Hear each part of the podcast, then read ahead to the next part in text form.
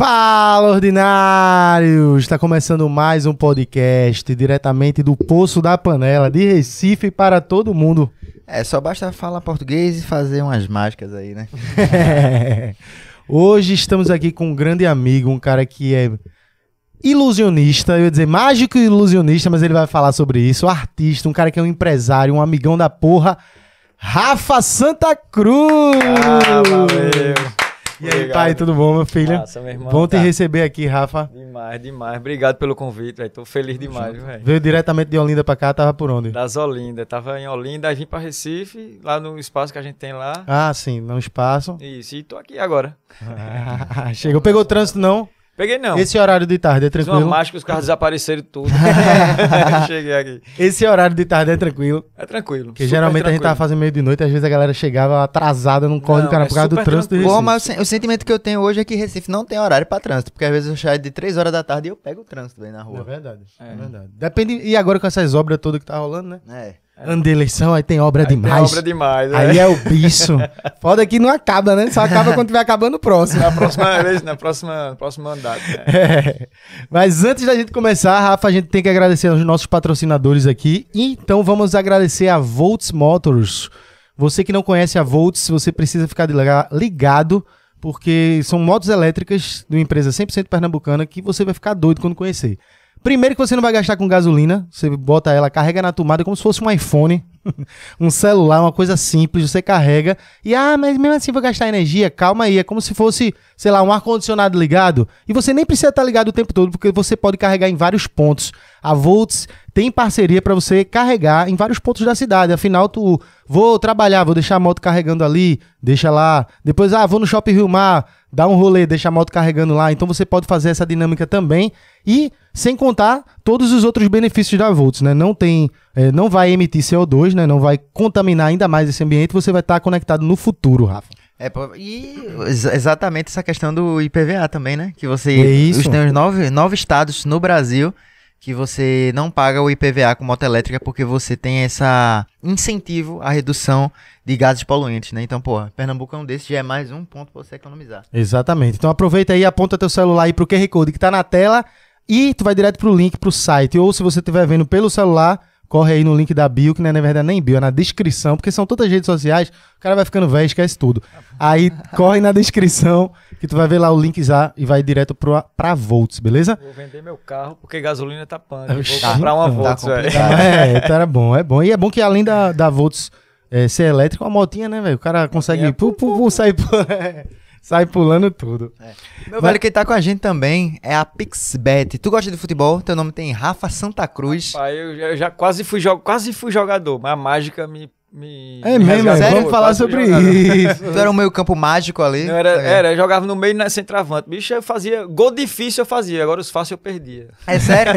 Tem um jogador do Náutico camisa 10, Jean Carlos, que o apelido dele é o mágico, né? Porque ele É, consegue... ah, mano, pode crer. le- Tem Ronaldinho deixar- Gaúcho, que é o bruxo. O bruxo. Né? É. Aqueles caras que conseguem deixar a bola onde quer, né? Então, Colocar a eu- bola onde eu, quer. Eu gosto. eu- hoje, até hoje eu gosto de brincar com bola, assim, fazer uns malabares, uns- umas coisas com a bola, assim, uns embaixadinhas. eu Que curto. massa, que massa, velho. E na PixBet você tem a chance de fazer a fezinha no jogo que você quer, né? Que você acha que vai, que vai dar o resultado. Pô, é, Sexta-feira, amanhã já vai ter jogo do esporte, domingo tem, tem Náutico nos aflitos, vai ter Santa Cruz na Série D também. Então você pode sempre estar dando uma olhada lá e você tem várias opções. Você bota lá ou no jogo, no time que vai ganhar, ou ó, eu acho que vai ser casa ou empate. Eu acho que vai ter 10 escanteios esse jogo. Eu acho que tal jogador vai fazer o gol. Tem Então tem coisas opções, muito né, específicas, né? E você pode fazer lá a sua coisa. E se você bater a fezinha, véio, já garante seu final de semana. É. Tem aposta amigo meu véio, que aposta 10 reais, pode tirar, ter retorno de 200, 250, depende da cotação do que você quiser, né? Que massa, Se você for ligado em jogo ou tiver alguma noção ali, você já pode se ligar aí, botar sua fezinha que vale a pena. E é isso aí, eu vejo muita gente aí ganhando uma grana, fazendo sua fezinha e tem que apostar nos times daqui, viu? Mesmo que, ah, não, eu vou perder, tem que valorizar o daqui, tem que apostar e perder o dinheiro nos daqui. Eu, véio, eu conheço um monte de gente, você não vou mentir, não. Véi, pô, velho, eu sou torcedor do esporte, mas em aposta o cara tem que ser racional, né, velho? É meu dinheiro. Pô, eu botei no outro time. conheço muita gente, velho. Então você que também quer conhecer a PixBet, se liga aí, aponta teu celular pro QR Code que tá na tela, você vai direto pro site fazer sua apostinha. A PixBet é muito rápido, você bota o dinheiro lá, faz o Pix, já entrou e já faz o bet, é muito simples. PixBet, beleza? Não perde tempo não. Clica aí também pela descrição que você vai direto pro site, se você tiver pelo celular. As melhores cotações do mercado, papai. É isso aí. E é isso.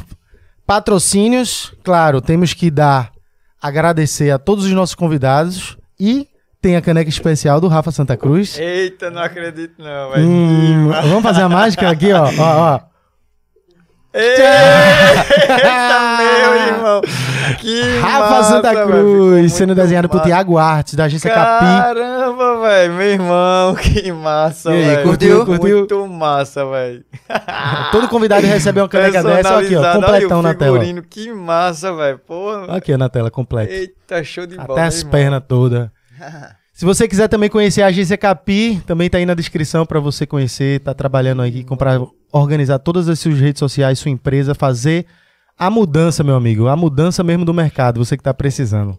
Curtiu aí? Demais, eu, eu ia deixar assim, né? Pra mostrar, pra, eu deixar assim, que é pra mostrar o É, vai- extraordinário. Depois, ah, não, eu mostro ele. Vai, é, tomar, vai ter que tomar nessa caneca, viu? Porque oxe, a, as outra- tá. a outra quebrou e a gente vai ser a essa sua hoje. mesmo, essa mesmo. que massa, velho. E é isso, velho. É, vamos começar esse papo aí. Fica uma homenagem aí a todos os convidados.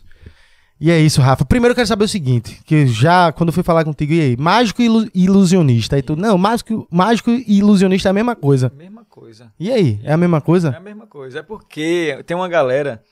Se você for ao pé da letra, mágica, mágica é o mago, né? Aquele cara alquimista, o que faz magia. Sim. né? Se for ao pé da letra, ilusionista é um artista que reproduz efeitos mágicos. Sim. Entendeu? entendi. Ele é um, é um o ilusionista aí vai para um lugar cênico, né? Tipo a dança, o teatro, o circo e tal. Ilusionista, a arte. a- Mas aí a mágica popularizou, então, quanto nome. Então, é. é...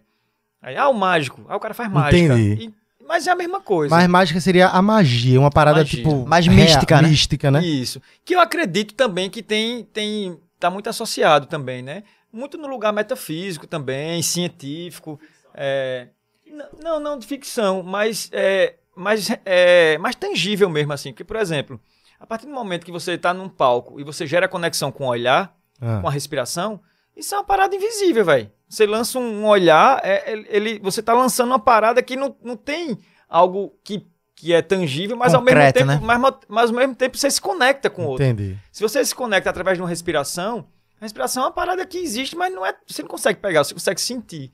Então, eu acredito muito que essas formas de comunicação também ela invadem o espectador e tem a ver mais com a magia, com a alquimia, né? Assim, vamos- Entendi. do que o, o- a, a- uma parada mais artística. Apesar de que todas as expressões artísticas ela também passam pela respiração, trabalho assim, né, que mexe com esse outro lado também invisível, né? Então você é ilusionista. Eu sou ilusionista. Vocês não Eu magias. faço magia. Faz também.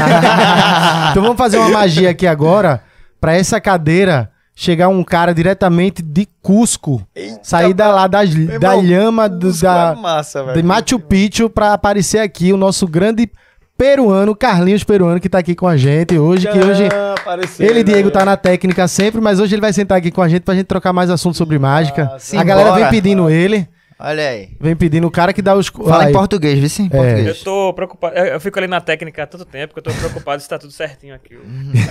As câmeras. Eu tô é com frio. Eu, eu, eu deixo o controle por aí, Diego. Dá uma olhada daí de cima. Se tiver qualquer coisa, me levanta e pego. Depois o Diego diz aí se tá, se tá legal o enquadramento aí. Se, tá... Eu acho que tá, você tá bonito. se O- não o- tiver, a gente em tempo real aqui ajeita aqui sempre. Mas acima Olha. de um comando mental e chega, né? Valeu aí. Troca de olhar assim com ele que ele já. A gente. O peruano hoje veio participar aqui com a gente. E a galera que fica sempre querendo saber que ele tá ali por trás das câmeras, fazendo as perguntas, botando a cabeça pra funcionar. Sempre com as perguntas mais. Ele chega assim e faz, como é que vocês não perguntam isso? Mas ele ele sempre pensa por outro lado, assim. Ele é o sabe? mais questionador. A gente. Lembra que a gente tá. Isso aqui é massa porque tá meio que daquele jeito que a gente tava lá em casa conversando. Foi, foi. E a gente fez, vamos quando a gente fizer o podcast. Vai ser naquele... Vai ser nessa mesma vibe. E, e- e lembra que a gente conversando lá, a gente tra- tratando assunto de mágica e Pô, ele ele sabia de tudo, velho. Muita não, coisa. não né? sabia de tudo, não, mas eu fiquei. Eu percebi que ele ficou surpreso porque são poucas as pessoas que tocam no assunto mais profundamente, assim. Porque mágica todo mundo gosta de ver. É, mas trazer referências, Referências. que não são comuns. Ele Uhum. trouxe referências que não são comuns. É. assim. É porque Pessoa- o menino é uma enciclopédia, ele sabe Mas tudo. não- Sabe muita coisa. É o tempo que eu perco, assim, é tentando sempre entender as coisas do mundo, assim, você né? ganha, meu irmão. Você É, ganha. é. É verdade. Mas, Rafa, vamos continuar o papo aqui sobre a, a mágica. Eu vi que já, já trouxe uma diferença legal pra mim, mas eu percebo que tu faz um, um tipo de, de arte diferente. Assim, eu tô falando como leigo. Hoje, eu acho que o, o mais legal pra galera que acompanha a Recife Ordinário, Fala Ordinário, é a galera entender mais sobre esse universo do ilusionismo, sobre a, a mágica, como a gente aprendeu, assim. Eu sou fã de mágica desde criança. Mas eu percebo que tu tem uma parada diferente, porque, por exemplo, tu tem um, tu tem um visual diferente, tu tem uma pegada circense, tu traz um negócio, um- uma interpretação, uma parada diferente. E eu queria saber como é isso, velho. Tu tem um estilo de mágica próprio, assim, que tu criou nessa linha? É, eu costumo dizer que é uma linguagem que eu, que eu desenvolvi e venho desenvolvendo, né? Bom, para falar disso, eu preciso falar um pouco do contexto geral. Mas porque eu, eu gostei tanto dessas luzinhas aqui, velho. Porque às vezes dá, dá até pro cara tirar assim. O cara, tira- o cara pode tirar assim. Aí o cara, ah, só tira verde, né? É, Eu gosto de tirar verde, né? Mas se quiser tirar outra cor, por exemplo, Tira ali E a amarela, amarela. amarela. Ah. Sabe ficar com a amarela? Vermelhinha? Ah, vermelha tá, dá pra tirar. Ah. Aí o cara, meu irmão, como é que eu vou fazer com a vermelha? Eu vou botar onde? Eu digo, pô, tem que botar na outra. Não, não sei. mas Posso tirar aqui. Aí é, Meu Aí é irmão, é loucura. surreal Tem isso. azul também, não. Aí tirar- é Tá loucura. bom, tá bom, tá bom. Deixa. eu- A amarela não quis brincar comigo, não. Pô, velho. Sensacional, velho. Vou até fazer uma coisa, porque eu tô vendo aqui de frente e ficou incrível. Tu viu daí também? Ficou massa. Eu Porque da câmera tá aqui. Tem esse jogo também de do lado da mágica. Como é isso, velho? Tem, tem uma parada de ângulo e tal. Mas vamos lá, vou falar da história. Vai, aí- fala. e essa história também tem a ver com, com isso do ângulo e tal. Bom, come- tudo começou mais ou menos quando eu, eu venho do Caruaru e tal, moro em Caruaru. Tá? Bota o fone, bota o fone. Eu pra ia anotar aqui, É, é. o fone não. Não, tá Quer de, experimentar botar o fone, quer sem fone mesmo. não, tá de boa, acho que tá, Tá. de boa. Só se. Tá. É porque às vezes tu sai. é quando tu sai aqui, assim, aí a tem turma interesse- escuta. Mas vai. Bom, começou a história, eu sou de Caruaru, natural Sim. de Caruaru. Comecei na mágica aos 7 anos de idade. Saquei. E, e aí conheci um mágico de rua, Max, que é meu grande mestre. E ele trabalhava na rua vendendo mágica.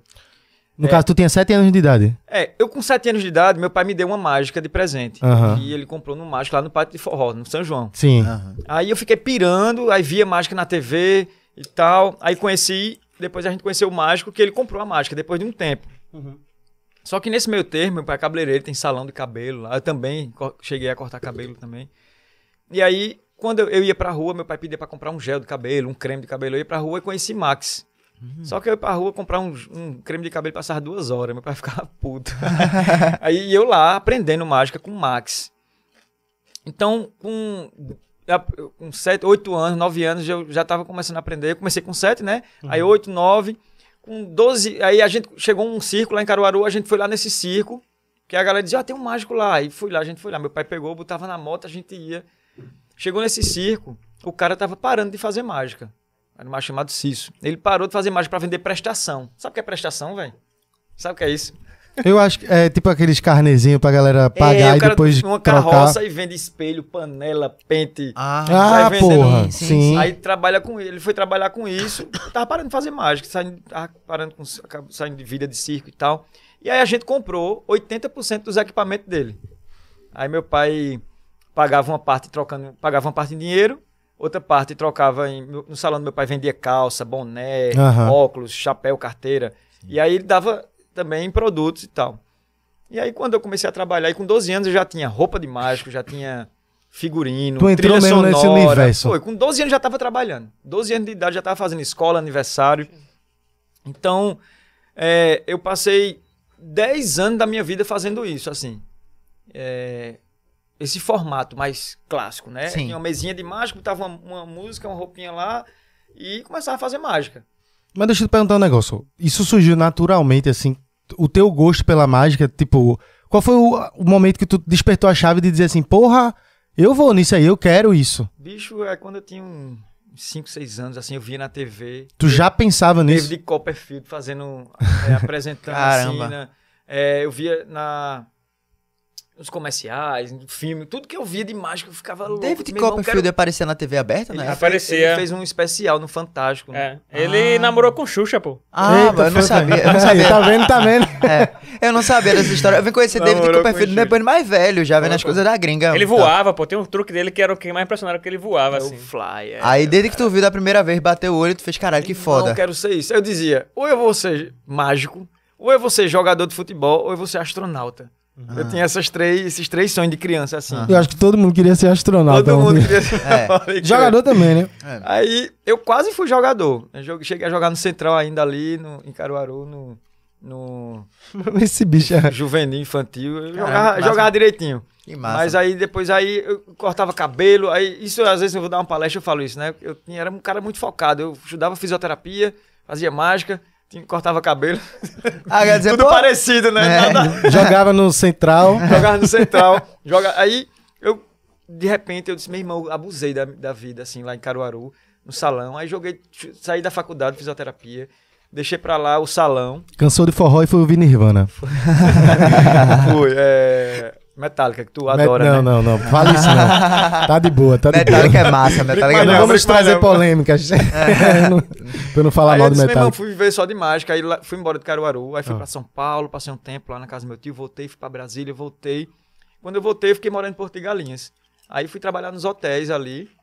E nesse formato, ainda tá dentro de- desses 10 anos. Passei 10 anos trabalhando nesse formato mais, digamos, que Tradicional. tradicional. Não era tanto porque eu já usava uma manga, é, uma manga curta na época. Uhum. Era uma roupa clássica, mas eu não gostava de manga, porque eu achava sempre que as pessoas podiam achar que eu estava escondendo alguma coisa. Então eu, eu disse, não, vou morar em Porto Galinhas. Morei dois anos em Porto Galinhas, aí também abusei já lá. Disse, meu irmão, precisa evoluir. Com quantos precisa- anos tu foi embora pra Porto de Galinha? Eu tinha. Deixa eu ver, tem que fazer conta. Mas tu era- não foi muito, no- foi muito novinho? Eu saí de Caruaru, eu saí de Caruaru, eu já tinha acabado a faculdade meio novo, assim. Eu saí, eu tinha. Fui pra São Paulo com 17. Eu fiz 18 na estrada. Eita. Fiz 18 anos na estrada, tava sem camisa, descalço, de Indo pra São Paulo. Indo pra São Paulo, de carona com um amigo de carreta. Eita, Caramba, cara, velho. fazendo o quê? Diz aí. Eu, eu tinha discutido com meu pai na época, cansado, assim, meu irmão, vamos embora pra São Paulo, pra casa do meu tio. Ah, foi essa, esse momento que tu quis sair de já tava- Caruaru e tu sair, disse assim, foi. ah, velho, vou, vou pro mundo. Foi. Aí eu fiz 18 anos na estrada, velho. Eu lembro que foi uma emoção. Foi a da virada porra. de chave aí, então. Foi uma, foi uma das viradas de chave. Eu virei a chave também quando fui pra Brasília, quando- que eu voltei, que eu conheci muita gente lá num evento estudantil. Fui pra Brasília. Nessa, nessa história toda aí, só um interromper um segundo. Tu também teve como referência nessa parada de circo e mágica os Trapalhões, não? Ou não? Eu não? assistia muito, né? Chegava atrasado na escola porque ficava assistindo os Trapalhões. Porque eu lembro quando eu era criança, uma das coisas de circo que tinha, que era os Trapalhões, que foi uma- começou uma referência Sim, pra mim. Dedé sempre, o cara é de circo já. Circo. Carlinho pegou a estreia, não foi? Na, dos Não, trabalhando. eu vi, assim, é porque eu acho que sou mais velho que tu um pouquinho, não sei. quantos anos? Eu tenho 37. É, eu vou fazer 34. É, aí esse- É, esses anos a mais talvez É, façam. dá, dá uma Não é diferença. tão pouquinho, Né, né? mas, por exemplo, quando eu tinha 7, ele tinha 10, então já é diferente, né? É. 7 Uhum. anos é uma cabeça, com 10 anos já é outra. É, exatamente. Não, mas eu, eu, eu- essa referência do circo veio muito depois. Eu, era, eu sempre queria contar piada, mas, bicho, eu nunca soube contar piada, velho. Era uma merda. Eu- a galera não ria eu- e, e eu ficava rindo sozinho. Tu achava engraçado. Eu achava né? engraçado, mas ninguém ria. Aí depois eu descobri que eu não eu sou bom sendo a piada. Aí foi quando eu fui estudar palhaçaria e tal. Aí descobri que eu sendo a piada, a galera ria muito. Então, tipo, tu sempre tivesse também um, um, um apreço pelo humor, né? Sim, pelo humor, pelo circo, pelo teatro, pela dança, pela arte, né, É, velho? Assim, eu Quando eu ia no circo, o número que eu mais gostava, tinham vários, né? Com animais, trapezista, malabarista, tinha palhaço, velho. Eu gostava mais do palhaço, velho. Sempre Pra mim era o mágico. Quando não tinha o mágico, é, Tem o o, mágico o também. palhaço e o trapezista pra mim já pagava o ingresso, assim. O palhaço era. Foi isso. Depois de 10 anos que eu tava fazendo esse formato, aí eu disse, vou morar em Recife. vou morar em Recife pra ampliar meu trabalho. Mas 10 anos fazendo que formato? Esse formato mais clássico, tradicional, com. Ah, não o- era tão tradicional, mas Entendi. era, né? Certo. Eu tava com uma mesinha de mágica, botava uma trilha sonora e ficava lá demonstrando os efeitos. Sim. Fazia mágica com pombo, aparecia pombo, sumia Entendi. pombo. Aqueles clássicos que a gente vê, tipo, no, no ratinho. Aí chega É. um cara lá, bota um negócio assim na mesa e sai tirando as coisas de dentro. Só. Exatamente. Não tinha uma. Era mágica pura. Tipo, Não tinha o lado teatral, né? não tinha uma Era o clássico, dramaturgia, não tinha história, não tinha Entendi, nada. Era só uma entendi. mágica pela mágica. Entendi. Mágica clássica. Mágica clássica, magia clássica. E aí depois eu conheci minha companheira, vim morar em Recife, Cris Galdino. E, e aí comecei a estudar teatro. Cris já era produtora também, né? Ela era produtora de dança e tal. E eu comecei a estudar teatro. Eu fiz um curso de teatro, aí montei meu primeiro espetáculo, Abra Casabra. Até então eu queria fazer algo diferente, né? Porque eu estudava, eu não tinha, na Caruaru não tinha internet, velho. Na época que eu comecei não tinha. Depois eu nunca fui um cara muito assíduo na internet, no computador, assim, nunca fui muito desenrolado. Hoje em dia até desenrola um pouquinho, porque foi preciso. Mas aí eu não tinha, e eu lia, pegava tudo que era informação de mágica, eu pegava uma revista, um- uma foto, uma matéria, um, tudo que eu podia absorver eu- era a minha fonte de- de estudo, né? Uhum. Então, uma vez eu peguei uma revista, eu comprei uma revista que tinha mágica lá na banca de revista, aí tinha assim, David Copperfield, que era minha, minha grande inspiração, que eu Sim. via assim, uau, eu quero ser igual esse cara, eu quero ser esse cara. Então, programação neurolinguística, né? Eu vou modelar David Copperfield. Mas aí, aí eu vi lá que ele dizia assim, esse é, David Copperfield mescla suas apresentações com teatro e dança. Eu disse, porra, eu quero ser esse cara. Se eu quero ser esse cara, eu tenho que estudar. Ah, então até Teatro, nisso então. ele te inspirou, a, a Inspirou, mudança me também. Massa. Aí fui estudar teatro e dança. Quando eu tava estudando teatro, eu comecei a montar meu primeiro espetáculo, eu descobri o meu próprio caminho. Eu disse, meu irmão, não adianta eu querer ser David Copperfield. Eu vou ter que investir numa estrutura megalomaníaca, muito dinheiro. Esse como. cara, pô, ele fez uma mágica no Fantástico. Eu não me esqueço nunca. Foi uma que ele pulou de paraquedas dentro de uma jaula, dentro de um saco. Ah. Do, é, o avião, né? O avião Não, pulou de helicóptero paraquedas. não, foi um helicóptero. Foi um avião, velho. Um avião. Jogaram ele, ele dentro de uma jaula, dentro de um saco, saco preto. Ele tá caindo e ele sai do saco e é algemado. Tira as algemas, abre o, o- a jaula e, e sai e abre o, ah, o paraquedas, assim. Isso, tudo o cara caindo, tá ligado? Pô, mas velho, isso é mágica ou isso é um desafio? Não, isso isso é tá, parece mais, assim, tá é- mais pelo desafio. Tá ligado? né? É o lance do Ó, escapismo. ou tu faz isso ou tu vai morrer. Morrer.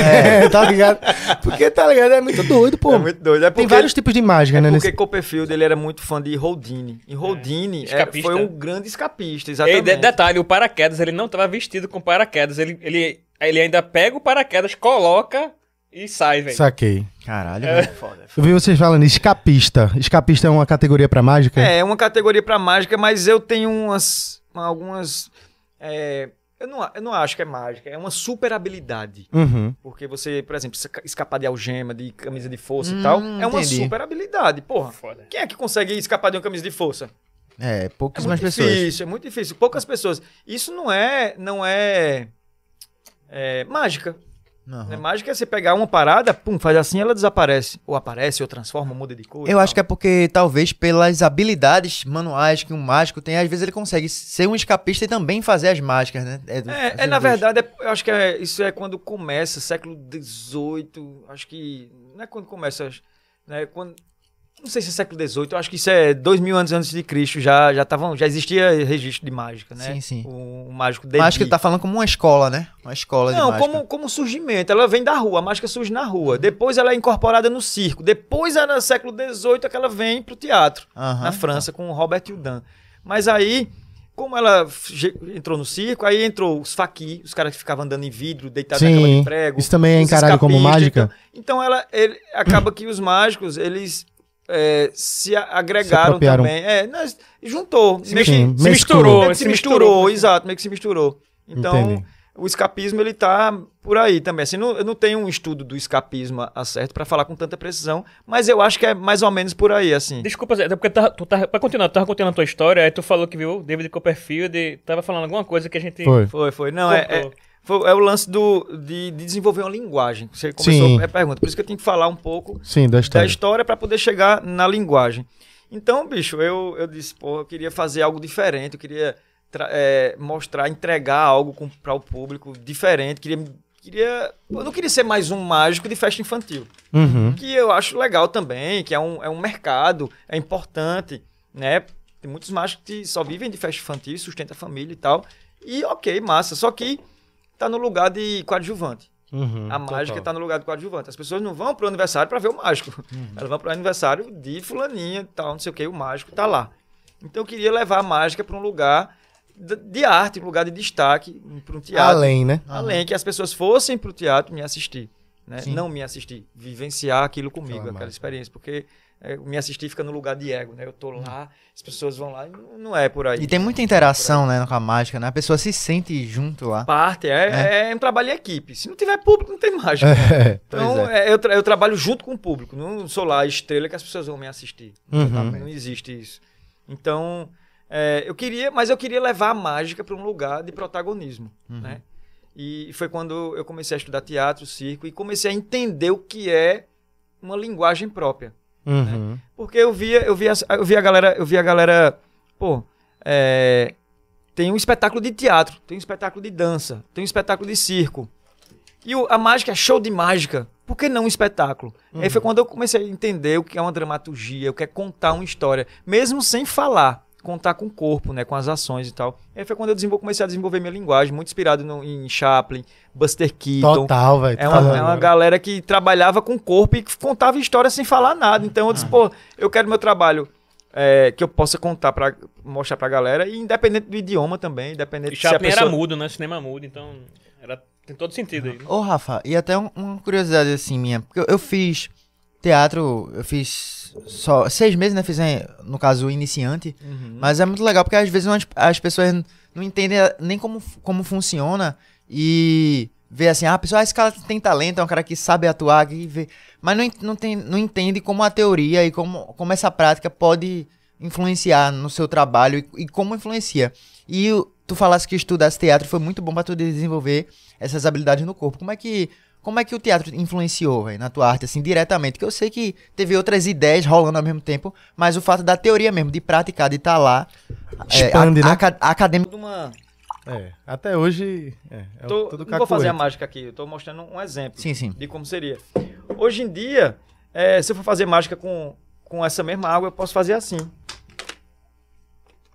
O corpo, já a, a ação, a atitude já, já, tá, já é diferente. Eu, Muito mais leve, né? eu posso fazer assim, inclusive. É, tipo, Vai usar mais, acho que a expressão corporal também. Sim. sabe, o cara brinca com a palhaçada. Então, é, Fica é, natural. traba- é mais natural e, e, e, e você pode ter outras possibilidades. E, e até, tipo, até brincar com essa coisa do clássico, assim, mas já tem outra atmosfera. Cria... Então o teatro foi fundamental para entender essas múltiplas possibilidades E- com o corpo. Exatamente. Uma mágica você pode trazer diferentes interpretações, né? Como tu disse, um, Exatamente. um lance mais clássico, mais despojado. Você traz de- as... dessa possibilidade, os dessa base né? para entender o sentimento, o corpo, a fisicalidade. E o que me, me chamou a atenção em tu, quando eu te conheci, é, a gente se conheceu no, no clipe de Romero Ferro, Foi, não foi? foi. No Arsenal. Isso. O clipe é Arsenal, lá na frente do Arsenal, né? Eu não Foi lembro do bar. No bar, no bar do Mamulengo. Ba- Bar do Mamulengo. Aí montou lá todo o cenário. A gente se conheceu lá, na- eu tava participando na gravação e tal. Inclusive tem um take que fui eu que te filmei, que era o take completo, assim, que passava fogo, por tua né? Câmera no na fogo. E o que me chamou a atenção, assim, eu sempre gostei de mágica e tal, mas o que me chamou a atenção em Rafael foi eu olhar, assim, a forma que ele interpretou. Porque como eu tava, tava filmando, e, eu, e o take, a câmera passava por ele, ela ia andando no Eu meio da galera, chegava na frente dele e arrastava de novo. Eu- a gente fez isso várias vezes, né? É, porque, Imagino. é porque era tipo um take único, aí tinha que passar por várias e várias e várias pessoas. E se alguém errasse, se no final eu to- tropecei, dei um vacilo, se alguém passou no tempo errado, tinha que fazer todo mundo novo. E aí eu lembro que tava até queimando tuas cartas lá. sei lá. Mas enfim, a gente fazendo. Aí isso me chamava a atenção, porque toda vez que eu passava, ele fazia um, um olhar e uma parada diferente, bem, bem circo assim, velho. E isso me marcou pra caramba. O Que teu massa, estilo, tá ligado? Naquela época que a gente se conheceu. Pô, já faz o quê? Uns... Nem sei, velho. Eu acho que tem. Porra. Acho que vai, vai fazer tem uns- 10 anos. Eu acho que mais, Esse Rafa, porque esse álbum putz, de velho já Romero- fez 10. Mas esse álbum de Romero, ele é de 2013, o EP. É? Rafa tava Não, também. então- Tava não. Não, tava não. Eu tinha 13 anos na época. Era uma criancinha. Tava Era trancado em casa. tava em casa Tava dormindo que- castigo. no outro dia, de 7 horas da manhã, eu ia pro colégio. Sério. Mas foi massa esse show. Foi esse show não, esse- essa apresentação lá, né? Tu, tu, como foi que tu conheceu a galera ali que tu chegou? Assim, só Uma pra gente. minha, produtora, Aymara. Só pra eu. Eu vou fazer um, um cigarrinho aqui de tabaco, né? Eu gosto de. Tu quer fumar um cigarrinho de tabaco? Cigarrinho, eu vou fazer eu aqui não- agora eu não só fumo pra. Não, mas qualquer coisa Não, eu hoje- só tô pra- mostrando a porque gente pode- eu vou fazendo aqui, depois aparece aqui pra mim, a galera tem que saber o que é, né? Que eu tô mostrando um tabaquinho De aqui, vez em porque quando eu, eu, eu fumo um tabaquinho pra dar uma é relaxada. bom, né? E a galera tá, tá começando a fumar mais o tabaco orgânico do que esse Ah, cigarro sim, sim, sim, que não presta. Mas enfim, vai. Vamos pro É, assunto. Foi uma amiga minha, Aymara, que me chamou. Ela disse, Rafa, ó, tem um. Tem um clipe pra tu fazer ali, tá afim e tal. Eu disse, vamos, tem uma galera massa lá. Tu não conhecia Romero? Não, não. não Conheceu lá, foi massa. lá. Romero. Aí quando cheguei lá, tava tu, Nido Badoc. Foi, Tinha tinha, uma o galera Conde, lá, tinha o pô. Conde, O Conde. pô. O Conde, É, é... aquele bicho também tem outro cara. Pô, tinha outra galera do Brega, pô. Tinha Jurema Fox. Jurema, foi, meu irmão. Tinha... Galera, tinha uma galera. Tinha, velho. Foi muito Foi massa, massa, ali. foi A gente massa. gravou várias vezes aquilo ali. Esse clipe deve ter dado um trabalho da porra, né? Porque Deu, deu. Deu. eu acho que no mínimo de umas 50 pessoas envolvidas ali, né? Tinha por aí. É, Porque- tinha, um- Gente dançando. Tinha, com produção, tinha uma tudo. cama, tinha uma, pro- tinha Tinha uma camete lá dentro, velho. Que a gente fazia, que é tipo uma grua. Sim. Que descia assim do- dos dois takes, tá ligado? Tinha uma camete lá dentro, velho. E aí eu não tava no dia, mas assisti o clipe, que são 4 minutos e um take só, né, de câmera. E você trocando de cenário e as pessoas passando, gente dançando, tu com mágica, com mágica, enfim. Muita coisa, informação pra caramba. Uma pessoa errou, lascou tudo, velho. Mas foi aí que a gente se conheceu, que criou esse vínculo até hoje, né? Esse... Na verdade, eu já eu conhecia o Putz Véi, né? Eu, Ah, tu já conhecia eu o trabalho? conhecia o Putz Véi e. E aí. Só que naquela época ali, eu.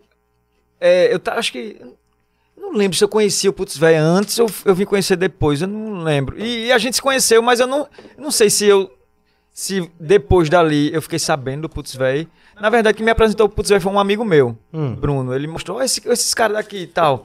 Aí eu, e mais pronto, eu comecei a acompanhar. Agora eu não sei se foi antes ou depois do clipe. Eu acho que foi depois. Eu acho. É, o clipe foi bem no início do Putz, velho. A gente tinha um ano, tinha acabado Eu de começar. E aí, Tinha Boy CDU, né? e, é, e aí eu não, eu não lembro. é, e de- eu, não, eu não sei se eu cheguei a associar. Eu disse, "Oxe, eu conheço esse cara. Então, por isso que eu não tô.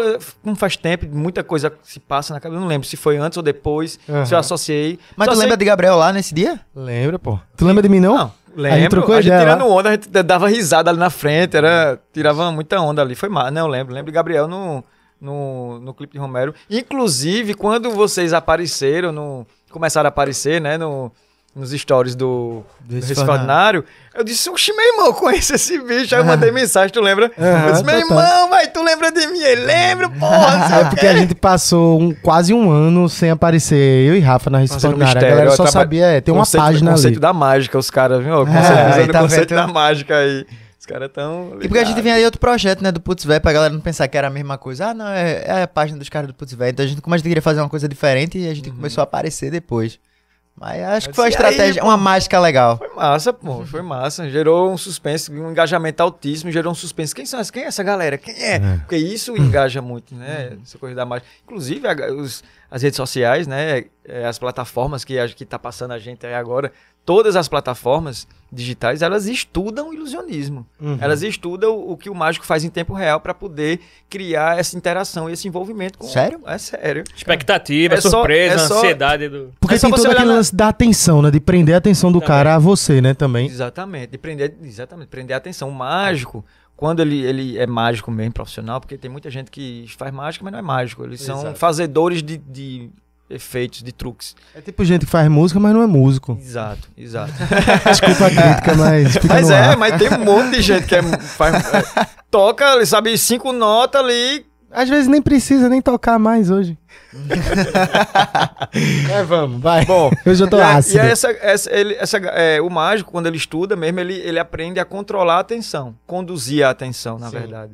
E, e, as, e eles, e as plataformas querem isso, né? Controlar e conduzir a atenção do espectador o tempo inteiro. Cara, Total, isso é total. uma parada que quando tu fala assim, quando eu vejo. Vou ver o mágico fazer uma mágica, né? É, acho que é o principal, velho. Uma das coisas principais, não sei, é como ele consegue te distrair e chamar a tua atenção, assim, velho. É, acho que é 80% da parada aí, não é? É, é, se você sei. Assim, são muitas técnicas, né? Para você ser um mágico profissional, você precisa, mesmo que você não utilize um formato como eu, por exemplo, que eu tenho um, um figurino diferente, uma história, cada espetáculo é uma história diferente, que é uma coisa teatral também, que envolve o circo e tal. Mas mesmo se você não, não queira desenvolver esse lado mais teatral enquanto estética, você precisa entender como é que seu corpo se coloca em cena. Precisa desenvolver um personagem, precisa entender de teatro minimamente para você ser um mágico profissional, porque você precisa é, entender de como você condu- conduzir, a, impostar a voz, conduzir o que você vai falar, o seu personagem mágico, mesmo que não seja um personagem, personagem caracterizado. Então, você precisa entender disso, ente- entender essas ferramentas. Saca? É, velho. Interessante. Entendi. Entendi. E o que é que faz o cara ser um bom mágico, então, hoje? Hoje. Hoje, no tempo de hoje. Porque eu vejo a galera fazer até mágica na internet, velho. É, não- tipo assim, Essa galera da internet é Eu Não, sigo alguns velho. mágicos desses assim. Eu mostrei pra ele naquela conversa que a gente teve, a gente ficou naquela assim, ele dizia, isso aqui não é muito bom não. Isso aqui, isso aqui é é, bom. não, vamos, não vamos botar Esse o cara é também. Não, Não, vamos, não, vamos pode, foder pode o cara. falar, pode falar. pode- Mas pode são falar. mágicos estrangeiros, então assim, a gente nem falou o nome do cara também, então a Ah, pessoa sim. não sabe nem quem é que a gente tá falando. Mas, Mas, porque. mas era interessante, porque é, é- é muito interessante, porque assim, às vezes eu tô vendo ali e eu tô- caí totalmente ali na do cara, mas ele, por ser mais crítico e por ser mágico, né? Ele, ele consegue perceber coisas que talvez eu não perceba ali no, no truque do cara, né? É, não, não tem muito a ver com. É, é porque é o seguinte. Tem uns que são mais escrachados que outros também, tem uns que são mais Tem. Refinados. Pra ser, um, pra ser um bom mágico, você precisa estudar, velho. Uhum. Estudar. E como é que estuda?